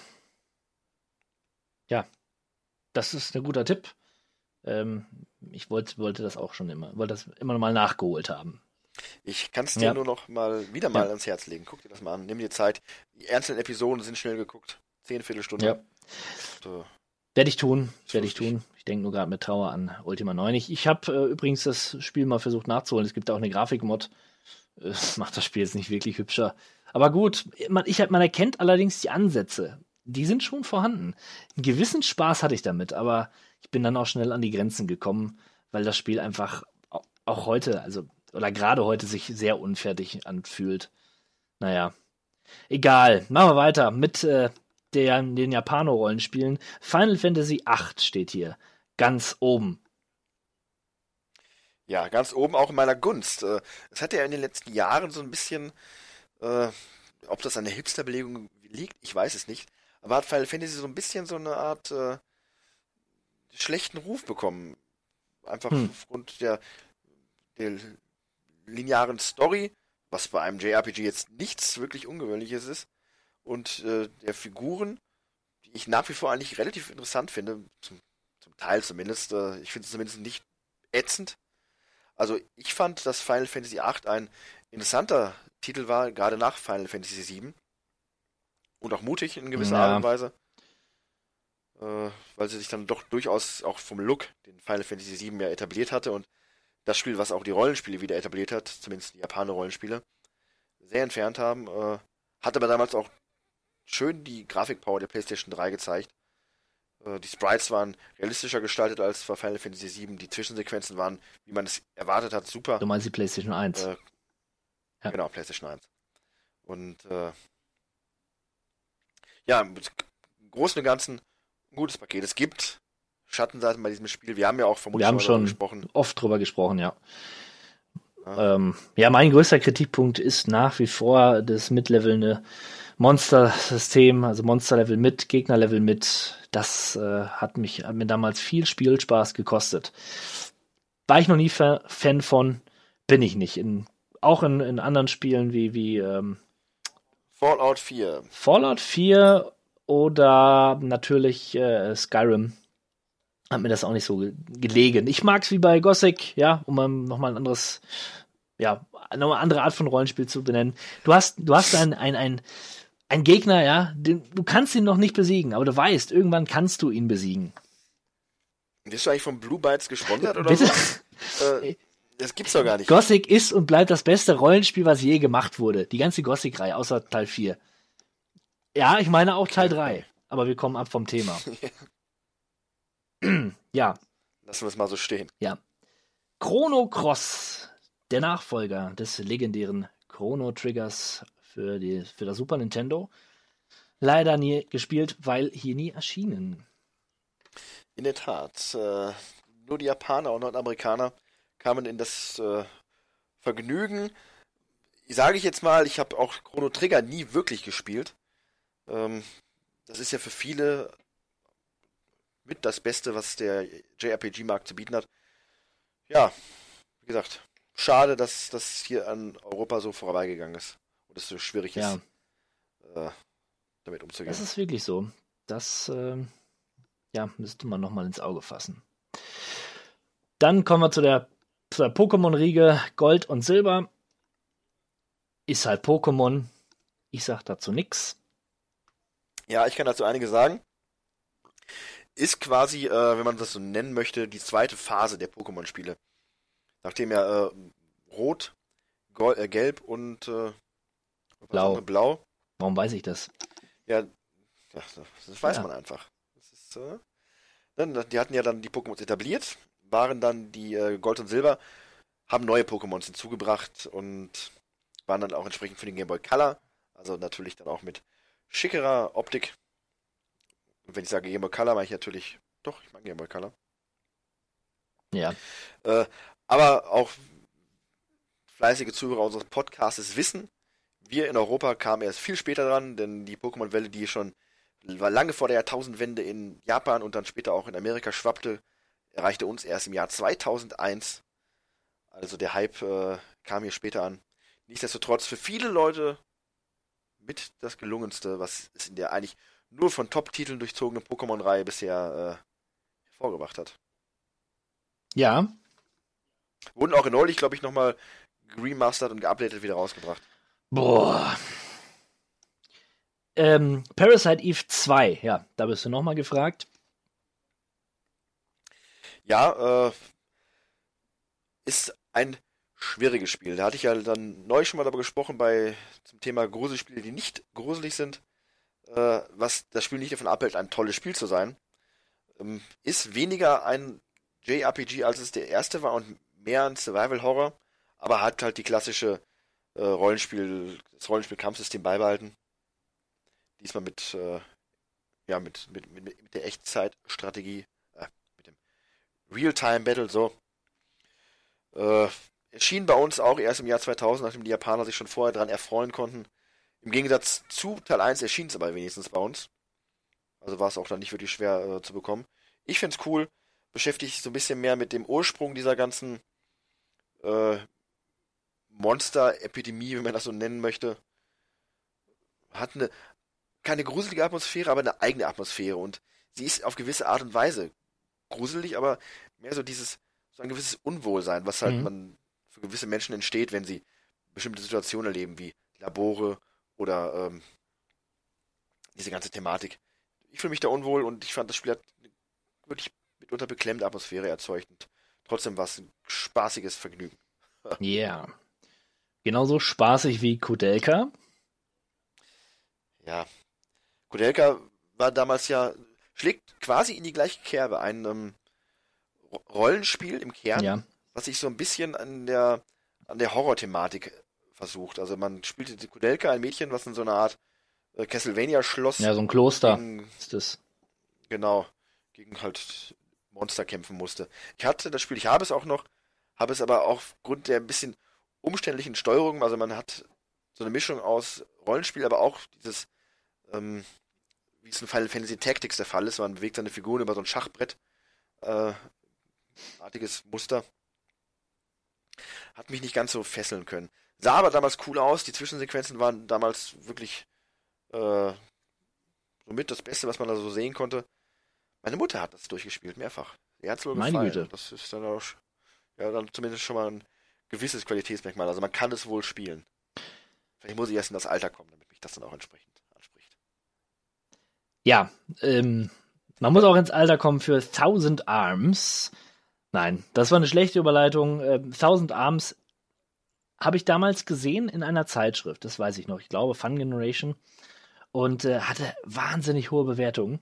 Und ich war gerade just von Final Fantasy VII runter und äh, habe nach solchen Japano-Rollenspielen gesucht. Und ähm, Thousand Arms ist Japano-Rollenspiel, aber auch Dating-Simulation, welche aber ganz elementar ins Spielsystem verwoben ist, ins Rollenspielsystem, denn man datet Frauen und diese Frauen wiederum können oder ja, kann man dann in seine Partie mit aufnehmen und man muss dazu sagen, man spielt einen, einen jungen Schmied, der Magie schmiedet und diese Frauen haben dann gewisse Zauberkräfte, die sie auf in Waffen oder andere oder oder ihren ihre Sprüche geben, zumindest den Held da neue Skills ermöglichen. Und das soll grandios sein. Das Spiel sieht heute noch sehr charmant aus, ist so ein bisschen ähm, ja so eine 2-3D-Mischung, so ein bisschen wie Breath of Fire 3. Du erinnerst dich sicherlich. Mit so einer, mit so einer rotierbaren äh, Kamera. Ich glaube, ein echter Geheimtipp für, für JRPG-Fans, äh, G-Fans. Vielleicht schaust du dir das mal an, äh, lieber 16-Bit-Malo. Ich glaube nämlich nicht, dass du dieses Spiel kennst, oder? Nee, nee, deswegen bin ich auch so still und Ja. höre dir ganz fasziniert zu. Du hast auch, Also ist, du hast äh, auch eine Oberwelt, äh, 3D Open World, äh, rela relativ groß und, und umfangreich das Spiel. Ja, ist glaube ich, ist glaube ich cool. Aber nie gespielt, weil nie in Deutschland erschienen, wie so viele tolle Titel seiner Zeit. Traurig, aber wahr. Aber vielleicht kommt man da heute sogar noch eher dran. Das mag wohl sein. In dem Zusammenhang noch mal kurz zwei kleine Spiele, die, wo wir erst überlegt hatten, erwähnen wir sie jetzt im Jahr 1999 oder wie machen wir das? Weil, äh, wie ihr vielleicht schon gemerkt habt, so diese ganze Veröffentlichungshistorie ist immer etwas kompliziert. Die Japaner kriegen es meistens früher, dann geht's nach Amerika und dann bekamen wir das mal irgendwann, wenn überhaupt. Äh, so wie heute quasi, wo in der Regel das meiste wirklich regionübergreifend äh, veröffentlicht wird. War nicht der Fall. Aber in diesen beiden Fällen ist es halt ähnlich kompliziert. Ähm, Ich fange mal an mit Final Fantasy Anthology. Habe ich äh, auch selber im Regal stehen und war für mich damals der erste Berührungspunkt mit den älteren, also mit den äh, gen alten gen äh, Konsolengenerationen quasi. Final Fantasy Anthology enthält in der 1999 in den USA erschienenen Version die beiden Teile 5 und 6. Und in Europa kam das dann raus im Jahre 2000 mit den Teilen 4 und 5. Seltsam, was sie sich dabei gedacht haben, ich weiß es nicht, äh, vermutlich marketingtechnische Gründe, denn Teil 6 kam hier auch nochmal später einzeln raus, auf einer einzelnen PlayStation 1 äh, CD-ROM. Äh, war für mich absolut damals ein Kaufgrund. Äh, die wurden geupdatet, eigentlich gar nicht. Äh, es wurden nur jeweils ein schönes äh, Render-Intro äh, spendiert für die Spiele. Aber interessant, wie sowas läuft. Mhm. Und auch, dass die Titel untereinander halt so variieren. Nun ja, und der andere Titel wäre Wild Arms 2, der Nachfolger vom neulich besprochenen Wild Arms, Wunderschöner äh, dem, ja, wenn man so möchte, Western RPG. Äh, erschien halt leider nur auf äh, Japan und amerikanischen Konsolen. In Europa gar nicht. Äh, da ging es jetzt wieder mit dem dritten Teil weiter. Schade eigentlich. Ja, finde ich auch. Ähm, mir auch eine sehr sympathische Reihe, die Wild Arms Reihe. Genauso wie die Saga Frontier-Reihe. Saga Frontier 2 ist in diesem Jahr erschienen und ist vielleicht das schönste Rollenspiel aller Zeiten. Ähm, der Grafikstil ist so ein Aquarellstil. Das sieht, also es sieht heute noch traumhaft schön aus einfach und es ist auch interessant. Es ist zwar relativ linear, also schon sehr linear, um genau zu sagen. Man spielt zwei Leben, also zwei Stories, die man beliebig wechseln kann. Äh, ist so in so einem Fantasy-Setting oder mittelalterlichem Setting angesiedelt und ja, man spielt wirklich diese zwei Charaktere und deren Leben bis zum Schluss. Ich selbst konnte es nicht wirklich spielen oder ich habe es kurz gespielt, aber dann ja, dann konnte ich das Spiel nicht weiterspielen, denn ähm, heute darf man es ja sagen, der Kopierschutz äh, hat mir da einen Strich durch die Rechnung gemacht. Das ist, ich war so wütend. Da hat man sich dieses Spiel schön aus der Videothek ausgeliehen für das wenige Geld, was man eh hatte, hat sich dann noch für teures Geld ein Rohling gekauft und dann hat das Brennen funktioniert und man dachte, man hat es. Ja, und dann stürzt das Spiel immer an einer Stelle ab. Kopierschutz. Ja. Ja, äh, Karma is a bitch, Ja, baby. da hat Square mir den Mittelfinger gezeigt. Zu Recht. Wusstest du eigentlich, dass äh, Saga Frontier 2 schon der achte Teil der äh, Saga-Serie ist? Mm, Ich ha hatte davon irgendwie mal gehört. Aber ich dachte, der erste kann ich zuordnen, auf jeden Fall, aber Tatsächlich heißen die Titel davor auch nicht äh, Saga Ja. Frontier, sondern es war Final Fantasy Legend 1 bis 3 und dann äh, gefolgt von Romancing Saga ja, 1 bis 3. ja. Und dann ging es weiter mit der Saga Frontier Nummer und es gibt, glaube ich, inzwischen auch noch fünf, sechs weitere Ja. Teile, Aber die alle in diesem Kosmos so mehr oder spielen. weniger, aber die unterscheiden sich äh, drastisch voneinander. Der Saga Frontier 1, quasi der Vorgänger von diesem hier, hat ein, so, ein- so ein Cyberpunk-Science-Fiction-Setting und ja, wie eben erwähnt, Saga Frontier 2 ist halt wirklich Mittelalter, Fantasy und ist interessant auf jeden Fall. Ähm, ja, ein wunderschönes Spiel. Nicht ganz so schön, dafür umso lauter und brachialer geht es mit den Shootern weiter und da macht den Anfang ein Spiel, was mich damals wirklich umgehauen hat, denn noch nie konnte man, habe ich einen Shooter auf einer Konsole gespielt, der mich so begeistern konnte, wie Medal of Honor seiner Zeit. Da Wahnsinn! bin ich absolut bei dir. Ich- Shooter waren für mich damals wie heute mehr oder weniger ein äh, rotes Tuch. Ich konnte damit nicht viel anfangen. Und als dann alle anfingen zu erzählen, Medal of Honor, Medal Mhm. of Honor, Steven Spielberg. Hm, Ich so, ja gut, dann guckst du mal rein. Und es ist tatsächlich so, Steven Spielberg hat mitgearbeitet an dem Spiel, hat die Story und äh, das Setting quasi sich erdacht. Und es ist ein Shooter im Zweiten Weltkrieg. Man ist ein äh, weltreisender amerikanischer Soldat, der die Deutschen bekämpft in Afrika und in anderen Regionen. Und das ist wirklich filmreif inszeniert, eine Sache, die damals wirklich noch nicht äh, so häufig vorkam. Auch das Zweite Weltkriegssetting war noch in keinster Weise ausgelutscht. Ist, ist für mich eigentlich immer noch nicht, ist immer wieder interessant, aber damals wirklich absolut revolutionär und vom Setting her und von der Inszenierung her cool. Äh, diese ganzen Sprüche, die die deutschen Soldaten sagen, äh, die hat man bis heute nicht vergessen. Ja, Sorry, Sir. sorry, Sir. Ach, ein Papers, Ein wunderbar, ein wunderbares Spiel. Ja. Der Anfang einer langen Reihe, Medal of Honor. Ja, der jetzt gerebootet wurde. Der Reboot hat wohl nicht so, wie er erhofft, eingeschlagen. Da wird man mal abwarten müssen, wie es da weitergeht. Ja. Mal sehen, ob es vom, äh, vom System Shock 2 eine Fortsetzung geben wird. Irrational Games, heute eher bekannt durch die Bioshock-Reihe, hat ähm, der gute Ken Le- Levine, Le Levine, Kevin Levine, wir wissen immer noch nicht, wie er genau geschrieben, ausgesprochen wird. Sorry, sorry. Sir, äh, dafür. äh, System Shock 2, ich habe es leider nie gespielt. Es ist ein Shooter-Rollenspiel-Mix auf einer Raumstation. Man erwacht aus einem Kyroschlaf und wird von so einer KI begrüßt, äh, die wahrscheinlich böse Absichten hat. Soll grandios sein, sehr, sehr gruselig ähm, und ein Meilenstein seines Genres. Tja. Leider, äh, wirklich leider nicht gespielt, müsste ich mal nachholen. Äh, auch nicht gespielt habe ich Aliens vs. Predator. Richtig, das war damals schon immer so eine Sache.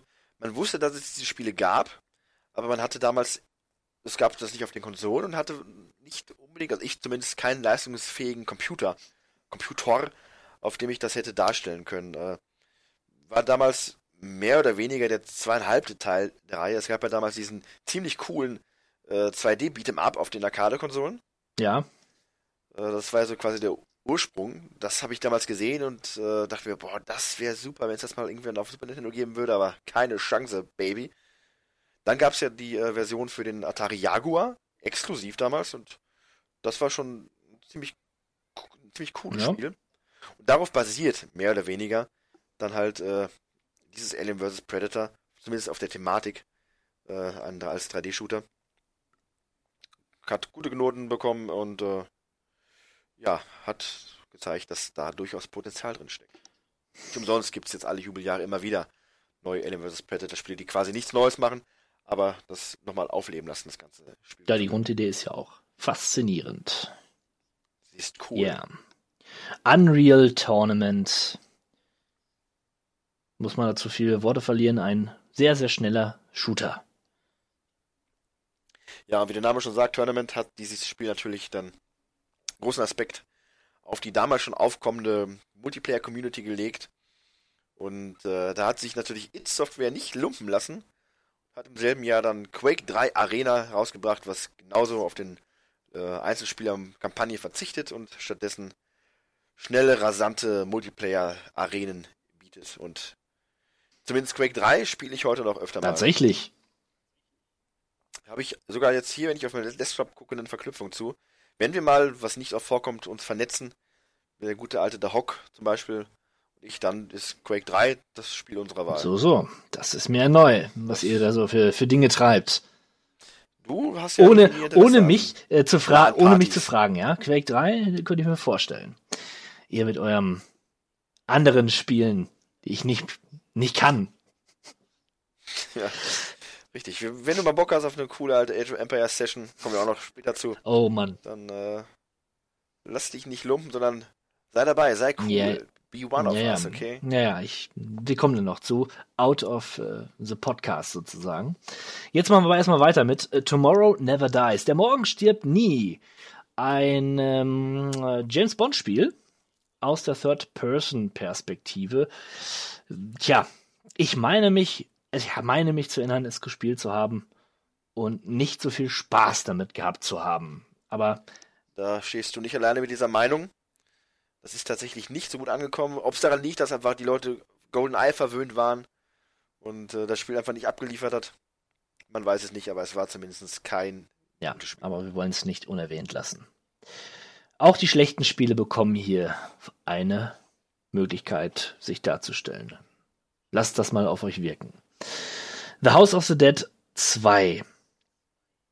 Ich erinnere mich an grünes Blut und viel Spaß mit dem mit der Option, das Blut rot auf, auf rotes Blut umzustellen, den wir hatten. Richtig. Wir hatten den Spaß auch mit dem grünen Blut. Das war in dem Fall egal, weil das war einfach. Nein, nein, nein, äh, wir hatten den Spaß nur mit dem roten Blut. Ach so, Ja. stimmt, weil wir echte Ja, Kerle sicher. sind. Ja, aber das wirklich unterhaltsame war halt das Spielprinzip, das war cool und äh, was, ich weiß nicht, ob es mir damals schon so aufgefallen ist, aber die Sprecher sind einfach grottenschlecht und das macht es halt auch in gewisser Art und Weise lustig, Ich glaube, wir fanden, man sich da dieses Ich muss mal dazwischen kretschen. Ich glaube, wir fanden das damals nicht lustig. Wir fanden das krass. Wir fanden das krass. Die Spielmechanik hat funktioniert. Sogar, es war ein Light, ist ein Lightgun-Shooter, muss man dazu sagen, der hervorragend mit dem, oder noch besser sogar mit dem Gamepad spielbar war. Das muss man erstmal schaffen. zumindest auf der Dreamcast, das ja, ist schon richtig. genau. Tolles Spiel. Tolles Spiel. Schwer, aber äh, ich glaube, wir haben es durchgezogen. Wir hatten neulich Ja. wesentlich größere Probleme, das auf der Wii U dann nochmal auf die Reihe zu kriegen. Ja, schlechte Version, schlechte Version. Die einzige Version, die Ja. zählt, ist Dreamcast-Version. Ganz klar. Ja, und zu guter Letzt ein Titel, der mich überrascht, da ich ihn letztens auf Steam gesehen habe und ich bin fest davon ausgegangen, dass dieses Spiel indiziert ist. Ich rede von Kingpin, Life of Crime. Ich habe es damals bei The Hawk gesehen, ja. Hat, Richtig, das fällt mir, fiel mir auch wieder ein. Ich hatte überlegt, Kingpin, Kingpin. Aber als ich das dann gegoogelt habe, dann fiel es mir wieder ein. Dieses krasse Spiel von Oh ja. damals. mit der fetzigen Hip-Hop-Musik von Cypress Hill. Nee, Quatsch, der hat, der hat nur, Ah. der hat einige Gangster gesprochen. Vielleicht hat er auch Musik gemacht. Aber es ist ein Gangsterspiel, man spielt einen, man muss sich das mal auf der, ja, man muss sich das mal vorstellen, man spielt einen Verbrecher, der verprügelt wird von anderen Mafiosis. Ja, und was macht der Verbrecher, der verprügelt wird von anderen Mafiosis? Klar, er rächt sich an den anderen Mafiosis und Ziel ist es, sich halt ja zum äh, Gangsterboss hervorzumorden, herauf Zum Kingpin zum Kingpin zu werden und äh, ja, viele, viele Leichen hinter sich zu lassen. Cool war, dass man nicht so wie in anderen Shootern m, nicht wirklich interagieren konnte mit anderen NPCs. Äh, hier konnte man sogar welche anwerben und äh, sie in seine Gang nehmen, mit, auf mit aufnehmen und sie für sich arbeiten lassen. Coole Sache. Äh, ja, mal sehen. Jetzt ist es wieder bei Steam. Wie gesagt, das Spiel war hochgradig brisant. Warum es bei Steam jetzt erhältlich ist, werde ich nochmal nachforschen. Jo, dann kommen wir zu meiner Lieblingsrubrik, sage ich mal. Wobei es ehrlich gesagt gar nicht so viele sind, so viele Spiele, die erschienen sind, die nennenswert sind, nämlich dem Adventure. The Longest Journey. Da lasse ich übrigens das Feld jetzt komplett dir. Ich habe Adventure aus meiner Liste hier entfernt. Antiquiertes äh, Spielgenre. Man wird nie wieder davon reden. Kannst du Wird haben. Man, nie, man wird Kannst nie wieder haben. von, von dem Genre des Adventure sprechen. Nie, Nie wieder. Das Das ist, das ist tot. Naja, ähm, The Longest Journey, wie gesagt, der Anfang der Trilogie von dem Norweger Ragnar Tonquist. Ich hoffe, ich habe ihn richtig ausgesprochen. Wenn nicht, dann äh, entschuldigt das. Ja, ich glaube, der hat nicht viel mehr gemacht, außer an The Longest Journey zu arbeiten. Und ähm, ja, aktuell ist auch der letzte Teil erschienen. Im ersten Teil hat man noch ein relativ klassisches Point-and-Click-Adventure. Ähm, kurzum, es geht um eine Kunststudentin, die ja dessen Leben so ein bisschen aus den Fugen gerät, da sie in ihrer Traumwelt und Realität äh, hin und her switcht und ja, es stellt sich heraus, dass diese Person eine große und tragende Rolle im Kosmos spielt und darum geht es im Grunde auch im Fortlaufen, äh, im Vor- Voranschreiten der, dieser Serie. Soll toll sein, ich habe es leider noch nicht gespielt. Der zweite Teil hat sogar ja Beat'em Up Elemente eingebaut und be man bewegt sich auch dreidimensional. Ja, The Longest Journey, Fans werden es kennen. F- Leute, die es noch nicht kennen und ein bisschen vorsichtig sind, äh, die schauen sich vielleicht erstmal ein paar Videos dazu an, aber ansonsten ein Klassiker. Dann kommen wir zu Terry Pratchett. Discworld Noir äh, war ein kurzer Ausflug in die detektivische Welt, ins detektivische äh, Noir angehauchte Ankh Mor Morpork, heißt es, glaube ich. Ähm, ja, man spielt nicht äh, im klassischen Fantasy-Setting, sondern in einem düsteren Setting. Und das Ganze ist äh, in 3D gehalten, sah für seine für damalige Zeit hervorragend aus. Und man hat dort einen Detektiv gespielt, der ganz klassisch Fälle löst. Mir hat's gefallen. Ähm, heute ist das Spiel allerdings wirkt doch recht antiquiert aufgrund dieser 3D-Grafik, die damals so toll aussieht. Aber wie wir ja schon oft feststellen mussten, 2D bleibt einfach länger schön. 3D verliert häufig seinen Charme und man sieht dem das Alter eher an. Vor allem in dieser Übergangsphase zwischen den Ja. Jahrtausenden. Ich, ich habe ja so ein bisschen das Gefühl, dass sich das ähm, immer weiter streckt, dass Spiele jetzt, sagen wir mal, die jetzt fünf, sechs Jahre alt sind, dann doch nicht so alt aussehen. Aber das sagtest du ja gerade mehr oder weniger. Der Übergang, da war es sehr auffällig. Ja, letzter Titel, Gabriel Knight 3, Blood of the Sacred, Blood of the Damned. Jane Jensen, die Schöpferin von Gabriel Knight, hat alles gegeben und äh, auch Gabriel Knight in 3D präsentiert, diesen coolen Frauen lüsternen äh, Chauvinisten. Der konnte sich mal völlig austoben im dritten Raum und äh, sehr komisch, sehr trashig und äh, ich, ich weiß noch, dass ich es damals gesehen habe und dachte, Mann, das sieht aber scheiße aus. Das zu einer Zeit. Ja, mir, mir, mir schmeckt nicht, dass da anscheinend eine Frau ihre Finger im Spiel Ja, das hat. witzig. Ich finde Frauen und Videospiele, Ja, ja. das ist so ähnlich wie Frauen und Fußball. Das passt einfach nicht Deswegen sage zusammen. ich ja, Jane Jensen erfindet Gabriel Knight. Dieser Typ ist wirklich der Chauvinist vom Herrn, ja. Ein wirklicher Draufgänger. Allerdings hat er immer, ich meine, einen, Gegen, einen weiblichen Gegenpart, der ihm das Wasser reichen kann. Vielleicht hat sich Jane Jensen da drin ein bisschen ausgelebt. Ähm, Äh, typische, Aber typische, aber- typische weibliche, äh, wie nennt man das?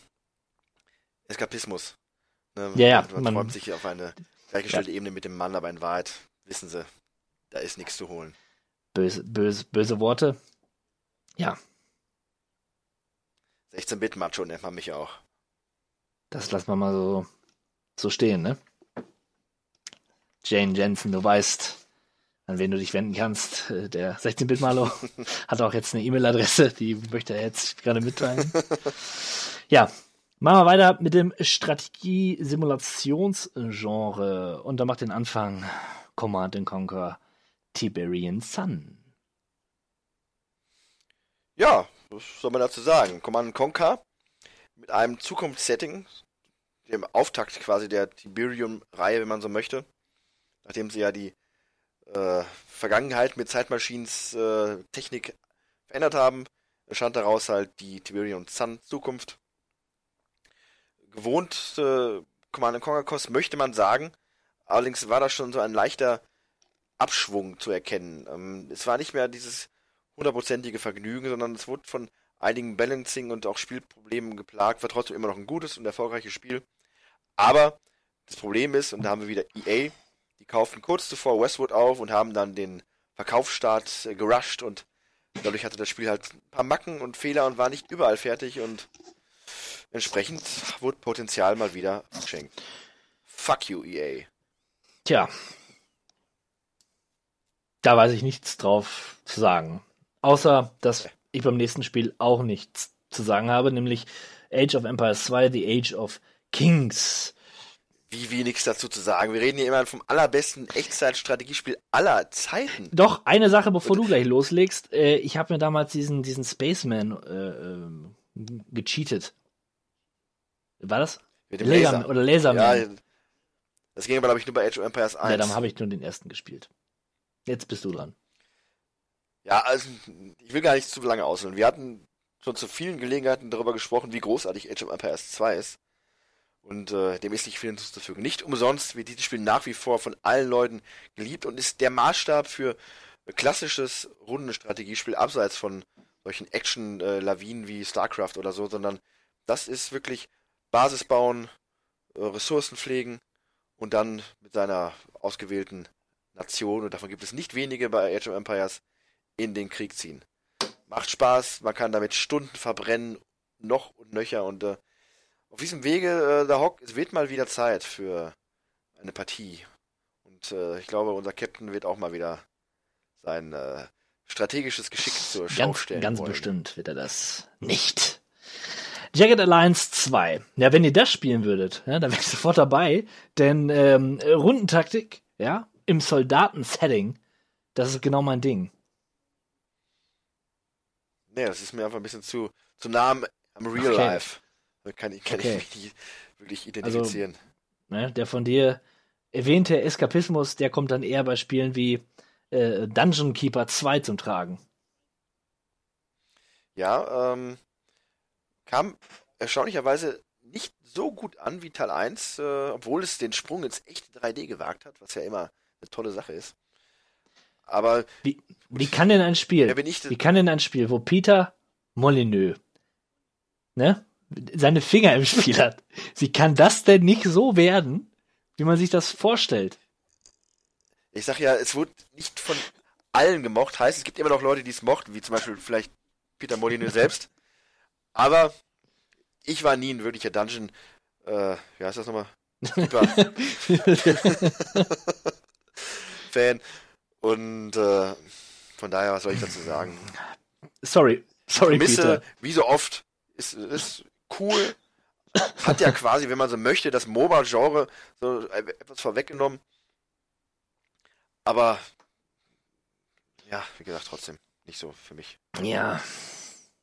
Für mich war Theme Park World was. Auch da ging's in die dritte Dimension. Mir hat Spaß gemacht. Seinen eigenen Freizeitpark bauen, Leute mit, mit salzigen Pommes dazu verleiten, ganz viel Geld beim Cola-Stand auszugeben. Was will man mehr? Ja, wo du sagtest mehr, mir persönlich hat der im gleichen Jahr erschienene Rollercoaster Tycoon etwas mehr Spaß gemacht, weil der hat sich auf die, ich sage mal, zweieinhalb D Optik beschränkt äh, und war ein wenig tiefer, was die äh, wirtschaftliche Note anging und auch was die Attraktion an sich anging. Man konnte ja selber auch damals, meine Ja. ich, schon seine eigenen Achterbahnen designen. Äh, hatte ein bisschen mehr Freiheiten als bei Theme Park World. Was ich allerdings auch zugeben muss, ich habe, glaube ich, nur Theme Park 1. Gutes Spiel. Das war ein gutes Spiel. Nicht auf der Playstation unbedingt, äh, aber dafür auf dem PC umso Oh, mehr. ja, ohne Witz, Theme Park äh, 1 spiele ich heute noch manchmal. Klassiker. In der Tat, Klassiker. Ist denn SimCity 3000 auch ein Klassiker? Ja, äh, das ist es schon. Es ist ein wirklich gutes SimCity, aber kam für mich nicht an SimCity 2000 heran. Das hat mich so ein bisschen verdorben, wenn man das so nennen möchte. Das fand, ist meiner Ansicht nach das beste SimCity bis heute. Und 3000 war halt solide und man konnte auch viel machen. Äh, ich glaube, das war auch mit das erste, wo man solche Sachen machen konnte wie äh, Wasserversorgung und äh, generelle U-Bahn-Tunnel und solche Sachen. War cool, aber mir fehlte das gewisse Etwas, diese, diesen Charakter, den SimCity 2000 hatte. Ja. Ja, ich, ich war da auch raus. Das Spiel Die Völker steht hier auch noch auf der Liste. Ähm, Joe Wood, die auch schon Cultures, die Entdeckung Finnlands, gemacht haben, ist das Entwicklerstudio dahinter. Und ähm, ja. Cultures war toll. Die Völker habe ich keine Meinung zu. Bei Cultures konnte man den einzelnen Figuren des Dorfes, die man hatte, Namen geben. Vielleicht ging das bei den Völkern auch. Wäre ein absoluter Pluspunkt gewesen. Also konnte, Das verstehe ich bis heute nicht, warum man in Fallout 4 seinen Siedlern keine Ja. Namen geben kann. Ich meine, die sind unsterblich in einer Art. Die verlassen die Siedlung ja auch in der Ja. Regel nicht, wenn man nicht ganz scheiße ist. Wie cool wäre es, die denn zu benennen, was noch viel mehr persönliche Bindung zu der Siedlung einem äh, geben würde als äh, Siedler und äh, Ja. ja, männlich und weiblich. Schade. sehr schade. Absolut. Ähm, Disciples. Ja, der erste Teil der Disciples-Reihe, die mit Teil 2 natürlich den absoluten Höhepunkt erreicht hat. Äh, auch das werde ich nicht müde zu erzählen. Ja, rundenbasierendes Strategiespiel im Fantasy-Setting äh, mit einem klassischen, ja, rundenbasierenden Kampfsystem. Jawohl. Also, macht Spaß, Teil 1, aber wenn ihr die Wahl habt, dann greift direkt zu Teil 2 und lasst da die Sau raus. Ja. Oder ihr greift gleich zu einer besonderen Software namens Seaman. Mit dem könnt ihr nämlich auch viel Spaß haben. Mit diesem Fischmenschen. Ja, Seaman, äh, tatsächlich ein sehr interessanter Titel. Leider nicht in Europa erschienen. Vermutlich wussten die Japaner, äh, wir hier auf dem alten Kontinent, wir sind einfach nicht bereit, das Ganze zu verarbeiten, was uns da Ich präsentiert hätte ihn wird. sofort gekauft. Nämlich, es ist ein, äh, ein, ein Mikrobazillenwesen, was man heranzüchtet bis zu einer äh, ja, amphibischen Form, die dann später ans Land geht und damit dann das Spiel quasi verlässt und das äh, Game dadurch beendet. Äh, der Clou war, man bekam auf dem Dreamcast ein Mikrofon dazu und hat sich dann wirklich mit diesem Seaman unterhalten können. Also zuerst ging es halt darum, jetzt zu züchten, man musste das Wasser entsprechend äh, auf Temperatur bringen oder reinigen. Irgendwann hat dieses Wesen Intelligenz entwickelt und Wahnsinn. dann wirklich äh, mit einem sprechen können. Es war sehr befremdlich, aber äh, interessant war halt die Vertonung von Leonard Nimoy. äh, wurde, genau, wurde gesprochen von Leonard Nimoy. Ich glaube, ich weiß nicht, ob er den Seaman gesprochen hat oder nur den Sprecher des Spiels, aber wie gesagt, generell ein sehr experimenteller Titel und war zum damaligen Zeitpunkt in Japan das äh, auch das drittverkaufteste Spiel aller Zeiten für die Dreamcast. Also das hat den japanischen Nerv wohl Ich finde es fantastisch. Also ich bin ja sehr offen für solche Spielideen. Äh, es war sogar so, dass er unterschiedliche Person Persönlichkeiten, je nachdem, wie ich mit ihm interagiert habe, entwickeln konnte. Also sehr, sehr interessant. Ähm, wie so ein Meta-Tamagotchi. Es hat sich auch teilweise lustig Ja. über den Spieler gemacht. Also, Er hat ihn Ja. provoziert, das ist wohl wahr. also super. Einfach, einfach super. ein Spiel, was auch so ein bisschen dann anfing mit der eingebauten Uhr der Konsole zu äh, interagieren. Also die Zeit verging ja mehr oder weniger in Mhm. Echtzeit und äh, er hat auch auf ent entsprechende Daten reagiert. Und hast du dann an der internen Uhr rumgefummelt, hat das Spiel das auch Ja. gemerkt und hat dich dann abgehalten. Also clever. Das war nicht, war ja, nicht blöd. stimmt. Für den PC gab es sowas ähnliches mit so einem komischen Flugwesen. Ich komme noch nicht mal auf den Namen. Ja, Finfin Finfin, genau. Finfin. Das hatte auch so ein Mikro und äh, das, hatte, das hatte ich Aha. damals. Ähm, hatte aber nicht so viel zu bieten. Der hat halt mehr so auf äh, Ja. Töne reagiert und hat dann auch mit dir mehr oder weniger gesprochen, aber das war halt, das war dann wirklich nur eine kleine Ja. Steigerung vom Tamagotchi. Da ist Siemens schon eine andere Liga. Ja. Tja, solche Experimente muss es geben. Genauso wie Kurt es Kurt geben musste. Ja, es, die Generation oder die, die, die, das Jahr 2000 äh, konnte nicht eingeläutet werden, ohne mit Kurt, der Fußballmanager 99, äh, zu Ende zu gehen. Ja, Kurt, so ähnlich, sage ich mal, wie Hattrick, nicht Bundesliga-Manager Hattrick, sondern Hattrick.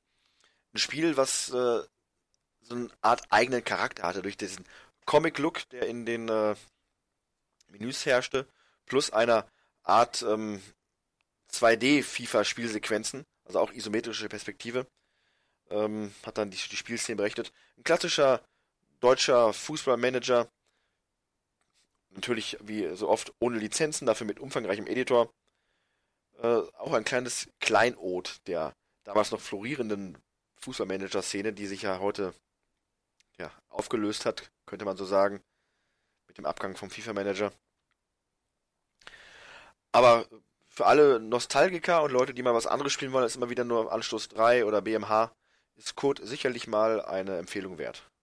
Sehr kauziges Spiel, aber trotzdem tiefgängig. kauzig und tiefgängig wie das folgende Genre, nämlich das äh, Genre der Sci-Fi Weltraum- und Flugsimulation. Auch da habe ich einen Strich und lass dir wieder das Feld. oft. Oh, da bedanke ich mich herzlich. Free Space 2, ein ähm, linearer Weltraumkampf-Shooter. Punkt. Homeworld, ein sehr beliebtes Echtzeitstrategie-Weltraumspiel, äh, welches in allen drei Dimensionen funktioniert, was ich unfassbar schwierig finde. Also, klar, Krieg und so weiter, ne? Alles, was auf, dem, auf der Erde funktioniert, kann man schön bewegen. Aber wenn du überlegst, über dir, unter dir, neben dir, überall kann der Gegner sein und ich muss es mitberechnen. Ne, danke. Ohne mich wurde, wurde auch Ja. äh, vor nicht allzu langer Zeit geremastert. Also, wenn ihr Bock drauf habt, könnt ihr es jetzt einfach mal genießen. In aufgehübschter Grafik und äh, funktionsfähig auf aktuellen Windows-Systemen. Ja, sportlich geht es weiter mit den Rennspielen und da haben wir Driver, das Open World, naja, Rennspiel, in Anführungszeichen. Ja, es ist auch ein Rennspiel ähm, gewesen. Auf jeden Fall erinnere ich mich, dass man eine ganze Stadt frei befahren konnte. Oder sogar mehrere. Das war revolutionär für damalige Verhältnisse und sah hervorragend aus, hatte nur eine schwierige Einstiegshürde. Da musste man so ein Parcours fahren oder eine Art, äh, nicht Führerschein machen, aber naja, so ein Tutorial, was nicht gerade einfach war. Das kann man wohl sagen. Ich bin erstaunt, dass ich das scheinbar damals geschafft habe, oder es gab einen Cheat, Ja. aber ich konnte zumindest dann auch die Freuden von San Francisco, war das ja, glaube ich, Ja, naja, erfahren. zumindest gab es noch mal einen Driver später, der hieß San Francisco. Das war dem, Das macht Ja. aber würde zumindest passen, weil die, war auch total einzeln, das hatte Ja. diese, diese markanten Straßenzüge, Straßenzüge. genau. Ja, Und da konnte man das Auto ja wirklich extrem ja, springen genau. lassen. Das hat, das hat sehr viel Spaß gemacht. Ob das so gewollt war, ich weiß es nicht, aber es hat für große Unterhaltung Ich kann mich auch, es gab auch eine Geschichte, die man, die man verfolgen konnte, aber irgendwie bin ich da nur rumgefahren und habe mir die, die Welt äh, angeschaut. Ja, also Driver und GTA 2 sind ja dann quasi jetzt verschmolzen zu dem GTA 3, wenn man das so möchte. Denn gewisse Techniken aus Driver äh, gab es ja dann später dann mehr oder weniger ja dann bei GTA 3. Vollkommen. In der Perfektion. Das äh, stimmt. Gran Turismo 2 hingegen ist ein bisschen klassischer. Ein ähm, sehr simulationslastiges Rennspiel. Ja, aber auch für äh, so Casual-Fahrer wie mich war das durchaus geeignet. Klar gab es auch hier wieder diese ganzen Lizenzen, die man erfahren musste und das auch nicht so einfach, aber äh, ich habe bis für meinen Stand, oder ich habe mich nicht eingeschränkt gefühlt und habe GTA äh, Red Turismo 2 wirklich abgefeiert. Das war und ist für mich nach wie vor eigentlich das beste Rennspiel. Und äh, ist ja auch nach wie vor nach Final Fantasy VII und Teil 1 der Gran Turismo-Reihe das bestverkaufteste PlayStation-Spiel. Es gibt 9,37 Millionen, falls es dich Hört, hört. Nicht schlecht. Ja, ob sich Need for Speed 4 ähnlich äh, zahlenreich verkauft hat, glaube ich nicht. Oder vielleicht doch. War auf jeden Fall eine beliebte Rennspielreihe, der oder ist, der ich äh, aber nie so wirklich was abgewinnen konnte. Nee, es war damals halt toll, weil es so das erste Rennspiel war in dieser äh, Art, wo man dann von der Polizei gejagt wurde. Das war eine coole Sache. Aber Need for Speed 4, äh, High Stakes oder wie man es in Europa nennt, Road Challenge, ist wie jeder andere Teil von Need for Speed an mir vorbeigegangen. Äh, ja, für, Für die Fans. Kann man wohl so sagen. Ja, wir kehren äh, dann doch nochmal zurück nach San Francisco mit dem Spiel Crazy Taxi. Vom Arcade-Automaten auf die Dreamcast hat man dort einen Taxifahrer gespielt, der in kurzer Zeit viele Passanten abholen muss. Und das soll eine Mordsgaudi machen, habe ich mir sagen lassen. Ein cooles Spiel. Ich hab's nie gespielt. Und Ich habe es tatsächlich mal im Arcade-Automaten gespielt, der da auch entsprechend aufgebaut ist wie so ein Crazy Taxi. Das ja, war schon eine das coole Nummer. doch gut vor. Das ist wirklich rasant und äh, ist halt so ein Sega-Ding, dem nachher auch auf der Dreamcast und es ist schon ein Klassiker, kann man, kann Ja, man so hat sagen. auch viele Freunde. Ja, ähm, weniger Freunde hat das Spiel Killer Loop. Ich bin vielleicht der Einzige. Ähm, ich ich habe immer gedacht, dass das, Der Club der ich habe immer Killer gedacht, das, das wäre so eine, ja, so eine Art Demo, die man da gespielt hat, aber es war dann doch ein fertiges Spiel. Es hat sich irgendwie nicht ganz rund angefühlt. Naja, es ist ein Wipeout-Klon, der nicht schlecht ist, meiner Meinung nach. Ja, und dann kommen wir mal zum richtigen. Äh, Wipeout 3 ist auch erschienen.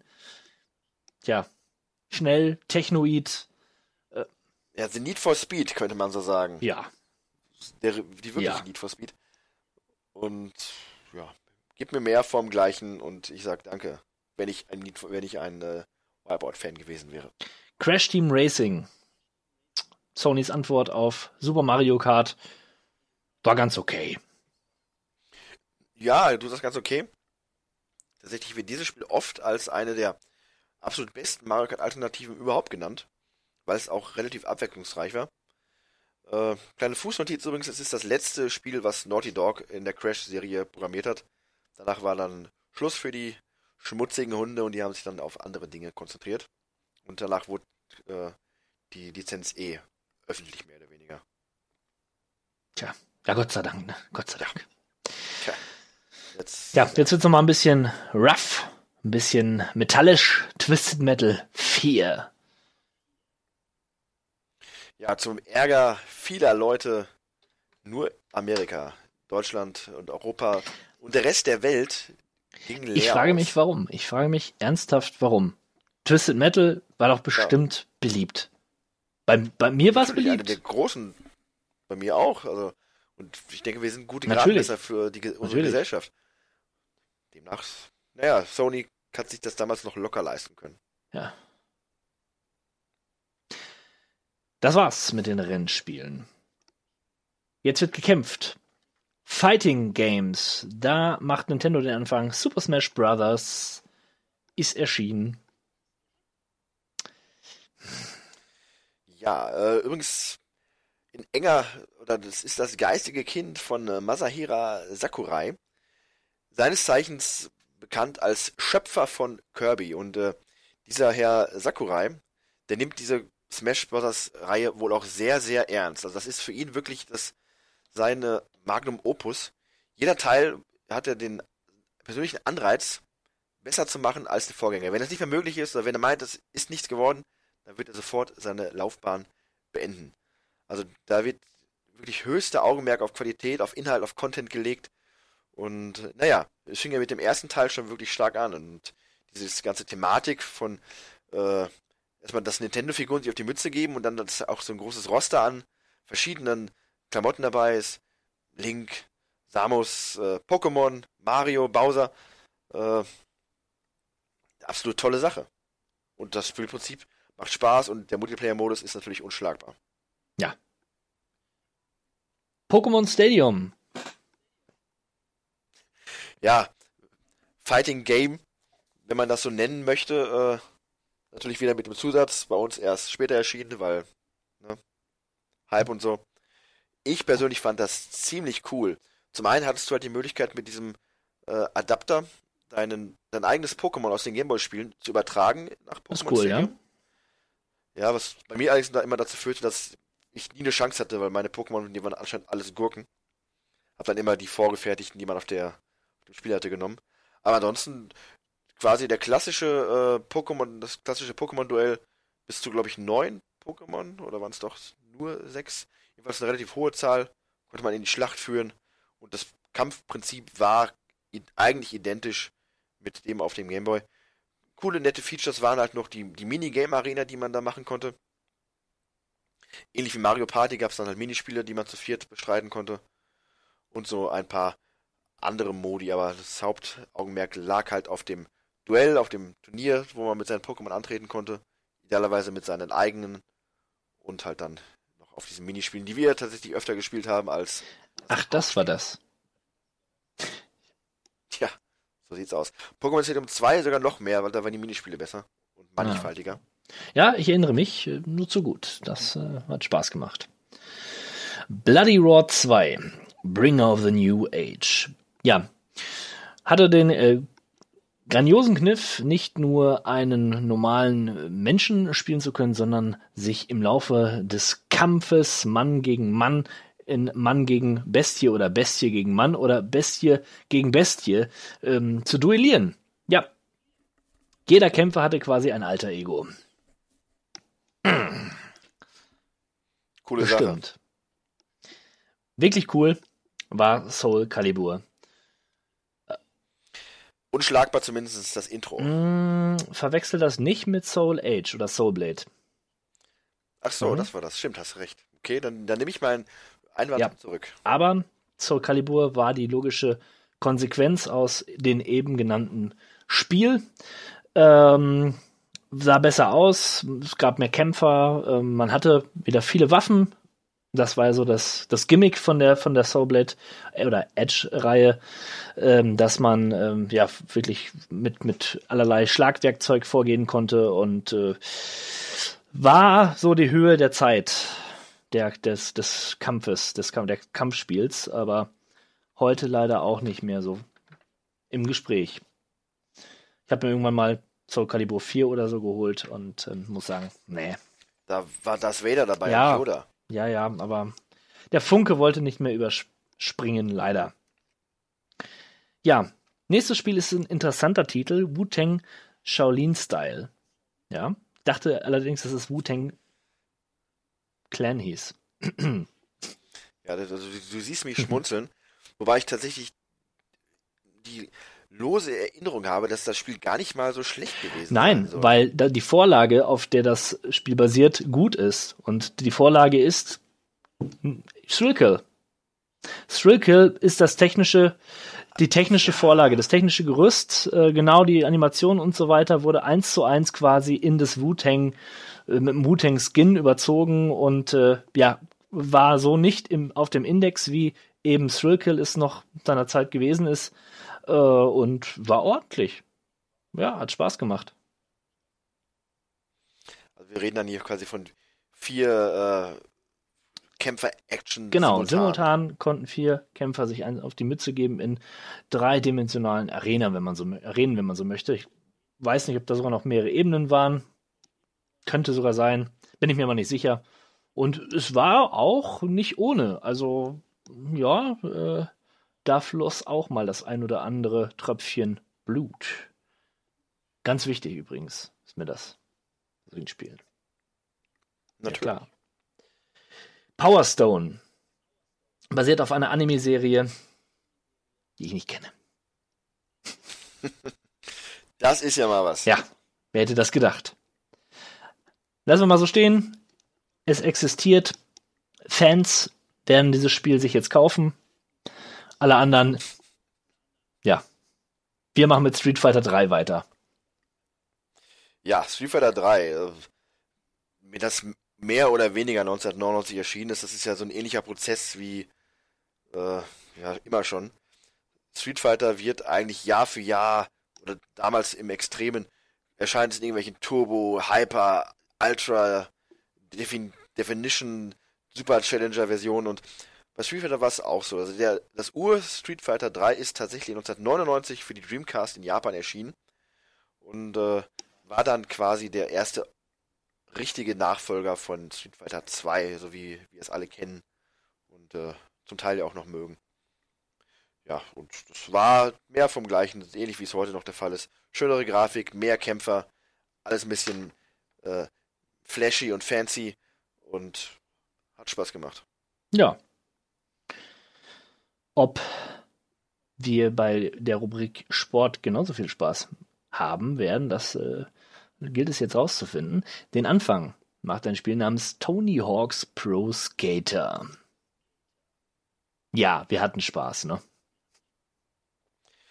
Ich möchte gar nicht sagen Spaß, weil das würde dem Ganzen nicht gerecht werden. Wir hatten, das hat eine, den, einen unfassbaren Boom ausgelöst bei vielen Leuten, äh, auch bei Ja. mir, Bei mir auch.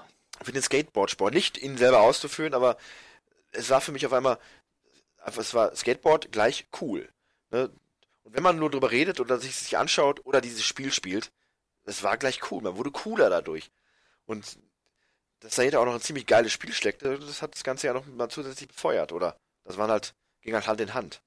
Es war die optimale Mischung aus Simulation und Fun-Game mit der, äh, der teilweise Mondphysik, die man da hatte, dadurch, dass der wirklich sehr hoch springen konnte, der, der Skateboarder. Und trotzdem waren alles Moves ja auch tatsächlich, die es im wahren Skateboarder-Alltag auch geben könnte. Und cool war natürlich dann auch immer so diese Zwischenfilme zwischendurch, äh, Bales, wo man dann immer die Leute gesehen hat, wie sie sich auf die Mütze äh, Oh ja. legen. Ja, also tatsächlich habe ich das Spiel sogar noch hier stehen.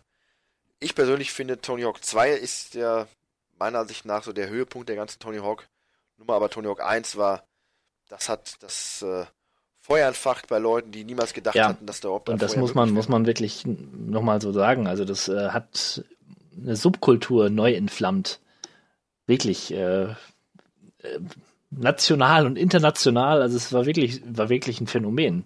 Ich wette, diese Skateboard-Welle wäre tatsächlich ohne dieses Spiel nicht mehr so hoch gekommen. Und äh, ja, viele Leute verdanken, glaube ich, diesem Spiel ihre Leidenschaft zu diesem Sport. Ich persönlich habe es versucht, äh, auch in die Realität umzusetzen, was mir nicht gelungen ist. Ich bin grandios gescheitert und hätte mir fast zehn, einige Zähne ausgeschlagen. Aber das ist eine andere Geschichte. Ähm, ja, hätte ich mal vorher Treasure Skate and Destroy gespielt, hätte ich vielleicht diese Erfahrung vermieden, denn Treasure Skate and Destroy ist tatsächlich das realistische Tony Hawks, wenn man so möchte, eine Skateboard-Simulation, wo es auf ähm, ja auf wirkliche Skills ankommt, beziehungsweise äh, man muss sich in dieses Spiel hineinarbeiten, nicht so wie bei Tony Hawks, was ja sehr arcadig ist, man ist relativ schnell drin. Nein, da musste man wirklich jede Bewegung genau abpassen und timen und so weiter. Ähm, und man hatte den Vorteil beziehungsweise auch Nachteil, wenn man dann hingefallen ist, sah das aufgrund dieser Ragdoll Engine äh, extrem schmerzhaft aus, aber auch sehr belustigend. Ja, Ich fand das absolut. Spiel großartig. Ich hatte sehr, sehr viel Spaß damit. Äh, vielleicht nicht ganz so viel Spaß wie mit Tony Hawk's Pro Skater, aber trotzdem, es war halt was anderes und ähm, dieser hochgradige realistische Grad, äh, hochgradig realistische Grad, ja. Dieser, dieser Grad an Realismus, der war so, hat so eine besondere Note reingebracht und coole Reihe, auf jeden Fall. Bei beiden Spielen nicht zu vergessen natürlich, damals auch relativ ungewöhnlich, der lizenzierte Soundtrack, äh, Ja. der natürlich dann auch das Salz in der Suppe nochmal war. Bei beiden Spielen. Tony Hawk natürlich etwas mehr, aber auch Thrasher hatte da einiges Ja. zu bieten. Wo wir gerade bei Lizenzen sind, äh, zwei Spiele, die so ein bisschen Hand in Hand gehen. Äh, Zum einen WWF Attitude, erschien damals auf der PlayStation, wenn ich mich nicht täusche. Äh, so ein klassischer Prügler von äh, Acclaim, die bis dahin Haus- und Hofmarke von WWF waren. Also der World, Wrestling Federation. Und äh, die haben ja eine sehr lange Geschichte. Vielleicht erinnerst du dich noch an WrestleMania damals auf NES oder auf dem Super Nintendo. Ging ja dann weiter mit Royal Rumble. Und diese, dieser ganz eigene Look, den sie da aufgebaut hatten. Und äh, tatsächlich sollte dann aber Attitude das letzte Spiel sein, was es von Acclaim für WWF gab. Die haben dann die Lizenz quasi abgegeben und neu vergeben an THQ, die ja davor jede Menge N64-Spiele gemacht haben für die WCW, die Konkurrenzfirma quasi von äh, WWF. Äh, WCW gegen NWO und äh, wie sie alle heißen. Ziemlich cooles Spielprinzip und äh, nachdem er dann quasi die WCW im wahren Leben auch dem Ende entgegenging und WWF dann auch da die Überhand genommen hatte, war es nur logisch, dass dann die populäreren Spiele auch dann äh, die populärere Liga herausbringt. Und so war dann WrestleMania 2000 das erste Spiel von THQ, auch im Jahr 1999, für die WWF, basierend auf dem alteingesessenen äh, Spielprinzip. Sah quasi genauso aus wie die früheren WCW-Spiele, aber ließ sich genauso traumhaft spielen. Hat einfach Spaß gemacht. Ja, Fun mit Catchen. Catchen. Sagt man das heute noch? Nein, ne? Ja, werden Typen wie du sagen, Catch. So coole, so coole äh, Typen. Ist richtig, ja. So coole Typen. Ja, ja, so ziemlich coole Typen wie du, richtig. also man sagt noch Catchen, ja. Also gut. Mario Golf 64. Mario und Golf. Beides Leidenschaften von mir trafen aufeinander und ist bestimmt gut. Ich glaube, das ist wirklich gut. Das ist tatsächlich wirklich gut. Es gibt ja so ähnlich, äh, es gibt ja diese Puristen. Ja, Leute, die der Meinung sind, dass zum Beispiel Mario Smash Soccer eines der schlechtesten Fußballspiele aller Zeiten ist. Das stimmt. Wenn man das von einem realistischen Wer Standpunkt tut denn das? ist Smash Soccer. Es gibt Leute, die tun das. Ich habe neulich mal, wie du vielleicht weißt, bin ich immer noch auf der Suche nach dem schlechtesten Fußballspiel aller Zeiten. Und darum stöbere ich öfter mal durch solche Top-Listen. So Worst Soccer Games und sowas. Neulich, erstaunlich schle nicht schlecht, war da tatsächlich äh, Smash Soccer drin. Mit der Begründung, das ist einfach nicht realistisch, so ist kein Fußball. Und natürlich ist es kein Fußball, soll es ja auch gar nicht sein. Und ähnlich ist es bei diesem Golf. Es ist schon eher an Golf als vielleicht Smash Soccer an Fußball. Aber trotzdem steht da die Eingängigkeit und der Spaß im Vordergrund und der kommt da nicht so kurz. Gehe ich d'accord. Gut. Not Knockout Kings 2000. Eine Box-Simulation, die es einem ermöglicht hat, zum einen aus äh, Box-Klassikern, also realen Boxern zu wählen, wie Muhammad Ali und ähm, anderen, aber auch seine eigenen Boxer zu kreieren und eine eigene Karriere zu starten. Und ja, es war, wie gesagt, eine, oder ist, wie gesagt, eine Simulationsreihe, wo man dann doch schon wirklich boxen muss und nicht einfach nur draufprügeln. Hat mir damals sehr viel Spaß gemacht. Ich äh, kann mich mit dem Boxsport ein bisschen, äh, ja, nicht identifizieren, aber zumindest habe ich so das ein oder andere Interesse am äh, gepflegten Faustkämpfen. Und darum, interessant ist, äh, ich hatte es auch gut in Erinnerung, aber die Reihe hatte noch, glaube ich, ein, zwei weitere äh, Fortsetzungen, dann nach Verschluss. Wurde abgelöst dann von der Fight Night-Reihe. ach so, ich, tatsächlich, ja, stimmt. Und, äh, die Fight Night-Reihe wurde auch 2011 eingestellt und seitdem hat EA kein Boxspiel mehr. Das ist mir vorher sogar nicht bewusst gewesen. Die haben jetzt diese Ultimate Fighting-Geschichte, aber das klassische Boxen wird von EA äh, so nicht mehr unterstützt. du es sagst, ähm, kann ich mich auch wirklich nicht dran erinnern, da nochmal was gehört oder gesehen zu haben. Ich war mir so sicher, dass Ja. es auch eine jährlich erscheinende, weiß ich nicht, Mike Tysons Ja. Boxing oder sowas in der Art Ja. gibt. Aber nee, also es gibt zumindest von EA Hm. aktuell keine Boxreihe. Tja, also gut. Schade. Wird mal wieder Zeit. Das krasse Gegenteil von Knockout Kings stellte allerdings Ready to Rumble Boxing dar. Ein eher ja, arcadiges Box-Erlebnis mit äh, sehr cartoonesken Figuren.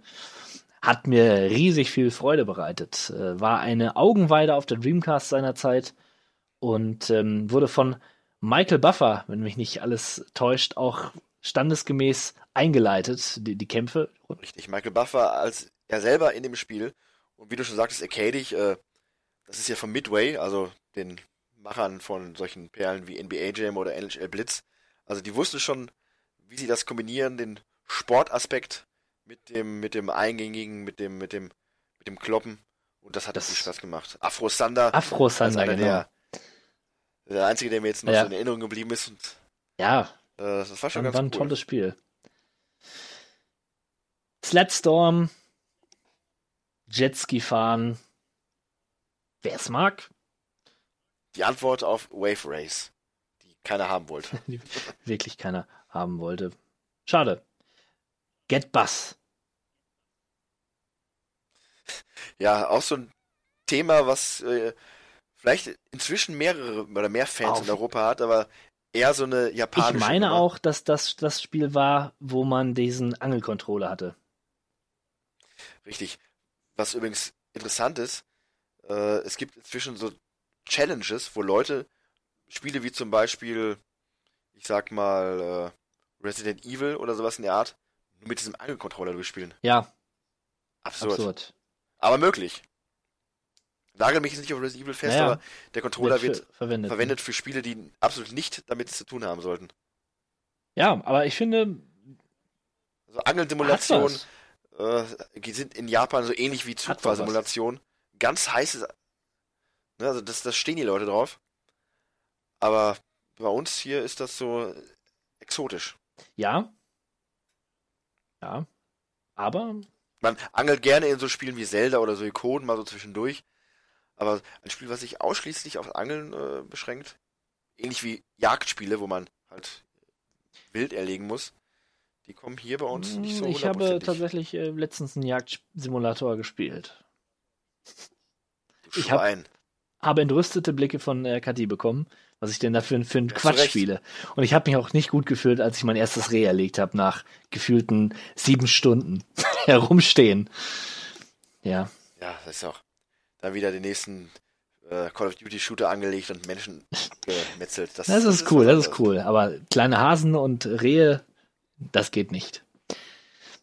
Das erinnert mich immer wieder daran, wie erschüttert ich war, als ich bei The Last of Us äh, gesehen habe, wie Ellie diesen Hasen abschießt. Und so sonstige Szenen vorher, wo wichtige Figuren einfach abgemetzelt werden, lassen einen kalt. Was ist nur los mit uns Menschen? Das ist ja interessant. Ich kann mich an diese Szene gar nicht wi- wirklich bewusst erinnern. Also die schien mich sehr kalt gelassen zu haben. Was, ich bin ein, ein verkrüppelt, ein Seelenkrüppel bin ich. ja. Passend äh, zur nächsten Rubrik wird, wurde es ja gerade ein bisschen ausgelassener hier, nicht? Äh, Fun Party Kurioses, Kurioses vor allen Dingen, ist äh, die letzte Rubrik auf unserer langen Liste des Jahres 1999 und da startet Pokémon Snap. Ein äh, Pokémon-Spiel, was mir super viel Spaß gemacht hat. Ja, und ein total verkanntes Spiel, was rauskam seiner Zeit und äh, so anscheinend gar nicht so den Nerv der Kritiker getroffen hat, aber im Laufe der Jahre und bis heute ein sehr, sehr populäres Spiel und äh, ich fand das damals schon cool und interessant und das war, hat trotz seiner, das ist ja nichts anderes im Prinzip als ein Rail. Shooter, genau. Shooter. Äh, man fährt auf einer Lore durch eine, durch eine Wildlandschaft und muss mit seiner Kamera coole Fotos von Pokémon machen. Und man kann das Verhalten der Pokémon beeinflussen mit Äpfeln, kann man sie anlocken. Später gibt es andere Möglichkeiten, was hinzuwerfen, dass sie anders reagieren lässt. Und da muss man gute Fotos machen und mit den Punkten, die man dann Professor Eich bekommt, kann man dann neue Levels Also freischalten. all das, was, Und am Ende dann ein gutes Foto von also all das, was man im Safari-Park ein bisschen vermeiden sollte, nämlich die Tiere einfach mit irgendwelchen Äpfeln und Dingen äh, zu bewerfen, um sie dann zu fotografieren. Gasbomben. Ja, kann man da dort tun und äh, das war wirklich grandios. Tolles, tolles, tolles Spiel. Ja, das, ist, das hat wirklich Spaß Ja, und völlig kurios natürlich auch Worms äh, Armageddon. Worms. Ja, vielleicht äh, erinnerst dich äh, vermutlich noch ziemlich gut daran, wie ich dir neulich äh, noch in Worms Armageddon so ziemlich äh, deine Grenzen aufgezeigt habe. Meine. Wie oft doch da stand bei der abschließenden Bewertung, Captain M war der langweiligste Wurm. Captain M hat die mieseste Ja, aber auch Show nur, weil du mich in deinem Team hattest. Natürlich, das habe ich auch anders in Erinnerung. Ja, äh, tatsächlich habe ich neulich äh, mal nach einem Worms-Spiel gesucht, als hier mal ein paar Leute mehr vor der Haustür standen. Das ist ja das perfekte äh, Mehrspielerspiel. Und ich wollte dann halt das beste Worms-Spiel haben. Und allenthalben hieß es dann halt Worms Armageddon. Das ist das, das Worms-Spiel. Und man kann sagen, die Erwartungen wurden nicht enttäuscht. Es macht Spaß. Äh, hat auch noch andere Modi, wie dieses Wettrennen da mit den Wormsen. Äh, am Ende macht dann doch äh, die Schlacht Wurm gegen Wurm am meisten Spaß. Was mich so ein bisschen störte, waren einfach die Welten. Äh, die haben mir nicht ganz so gefallen und auch die Möglichkeiten, das sein, nach seinem Geschmack zu editieren, war ein bisschen umständlich. Aber ansonsten, wenn es dann einigermaßen gepasst hat, dann war auch der Spaß garantiert, sich von der Weltkarte zu pusten. Ich ähm, glaube, ich habe das schon mal erwähnt, aber was mich am den neueren Worms-Teilen äh, am meisten stört, ist, dass sie die Worms keine Nasen mehr haben. Das, Was soll man dazu ja, sagen? ich finde, wir sollten das mal so stehen lassen und einfach zu Space Channel 5 übergehen. Ein äh, Weltraumspiel, wo man äh, heiße Damen tanzend äh, bewegen muss. Und ähm, ja. Tanzspiel, Tanzspiel. Geil. Choo Choo Rocket war bei meiner Dreamcast damals dabei und ist so ein Puzzlespiel im weitesten Sinne. Man muss diese kleinen Mäuse, Chuchuts, nee, man muss diese kleinen Mäuse in eine Rakete bringen und dazu muss man diesen Mäusen Pfeile entgegnen, die sie dann quasi ablaufen, also die die Bewegungsrichtung anzeigen. Ach, es ist einfach ein nettes, Puzzle, Geiles nettes Spiel. Puzzlespielchen. Aber, sorry Leute, nicht mein Genre. Samba de Amigo hingegen ist genau, genau mein Ding. Aber auch nur, wenn, Allein der Titel ist schon Samba Gold de Amigo. Also. Wun wundervoll. Am besten hat man dazu ähm, Bewegungscontroller und ähm, Rasseln, ja, Rasselaussätze. Dann kann man nämlich schön rhythmisch sich bewegen und äh, den Samba schütteln. Für so heißblütige Typen wie uns genau, das Genau. Richtige. Ja, jetzt aber zu wirklichem Kultspiel You Don't Know Jack. Das witzige Quizspiel für bis Ja, zu witzig, 1000 das ist wohl Spieler. wahr. Wahrscheinlich. Inzwischen gibt es auch bis zu 1000 Versionen, glaube ich. Das ist ja ähnlich wie bei Street Fighter. Wenn man sich da mal anschaut, was es an Veröffentlichungen gab, äh, beeindruckend. Und immer wieder auch neu. Die, die Fragen wurden dann abgedatet und äh, damit hat man durchaus seinen Spaß Und gehabt. es war, ne, er war nicht um, um, um flotte Sprüche verlegen, der Jack. Das ist wahr. Das Problem war bei äh, You Don't Know Jack, das war damals so zu einer Zeit, wo ich wirklich wenig mit äh, PC zu tun hatte und dann später auf Konsole. Naja, wir hatten ein anderes Quizspiel dafür, was äh, mit dem wir uns arrangieren mussten, und zwar South Park Chef's Love Wir haben es geliebt. Wir haben durchaus Spaß gehabt. Es war Quiz zum einen natürlich äh, bezogen auf South Park. Ich glaube aber auch auf andere Themen, aber ich glaube hauptsächlich Mal South hauptsächlich Park. auch, ja. Und ein paar andere, ein paar andere Minispiele, Die klasse waren. die, äh, die kurzweiligen Spaß machen, wie dieses Wegrennen vor der Büffel der Kuhherde da und äh, an mehr erinnere ich mich gerade jetzt nicht. Also, ich habe auch nur gute Erinnerungen. Ich glaube, wir sollten diese Erinnerungen auch ähm, dabei belassen. Also, bevor wir jetzt das Spiel noch schlechter reden, als es ist. War. Ähm, Simpsons Bowling steht noch auf der Liste. ganz schön Voll kurios. verrückt. Ich habe mir dazu einige Videos angeschaut und muss sagen, es sieht gar nicht mal so übel aus. Humor erkennt man deutlich. Man erkennt die Bowlingbahn. Was will man mehr? Passt. Und eins haben wir noch, Toy Commander. Toy Commander habe ich damals auf der Dreamcast gespielt und war begeistert aufgrund der Freiheit, die man in diesem Spiel hatte, beziehungsweise auch aufgrund der, der Grafik, weil die so toll aussah. Und man hat diverse Vehikel äh, in Anspruch genommen und konnte dort durch Küchen und ähm, andere Alltagsumgebungen fliegen oder fahren, vor allen Dingen. Ähm, ja, man hat halt ein Spielzeug gespielt. Ne? Und es sah toll aus und war schön in 3D. Und die Levels waren recht offen. Und war mal, war mal was Neues. Das war wirklich mal was Neues. Ich glaube auch, das war was Neues. Ja. Zur damaligen Zeit. Ja, okay, ich gebe es zu, es ist nicht jetzt der, der krönende Abschluss des Jahres 1999. Aber ich denke, es war ein, ein solides Jahr auf jeden Fall. So einige Hits waren echt da wirklich dabei und es gab und gibt sicherlich noch schlechtere Jahre, die wir erlebt haben oder erleben werden, was die Videospiele angeht. 1966 zum Beispiel, ein widerliches Jahr Ekelhaft. Videospiele. Ah. Ekelhaft. Gut. Gut, dann sind wir damit durch und hören uns Ja, gleich wieder.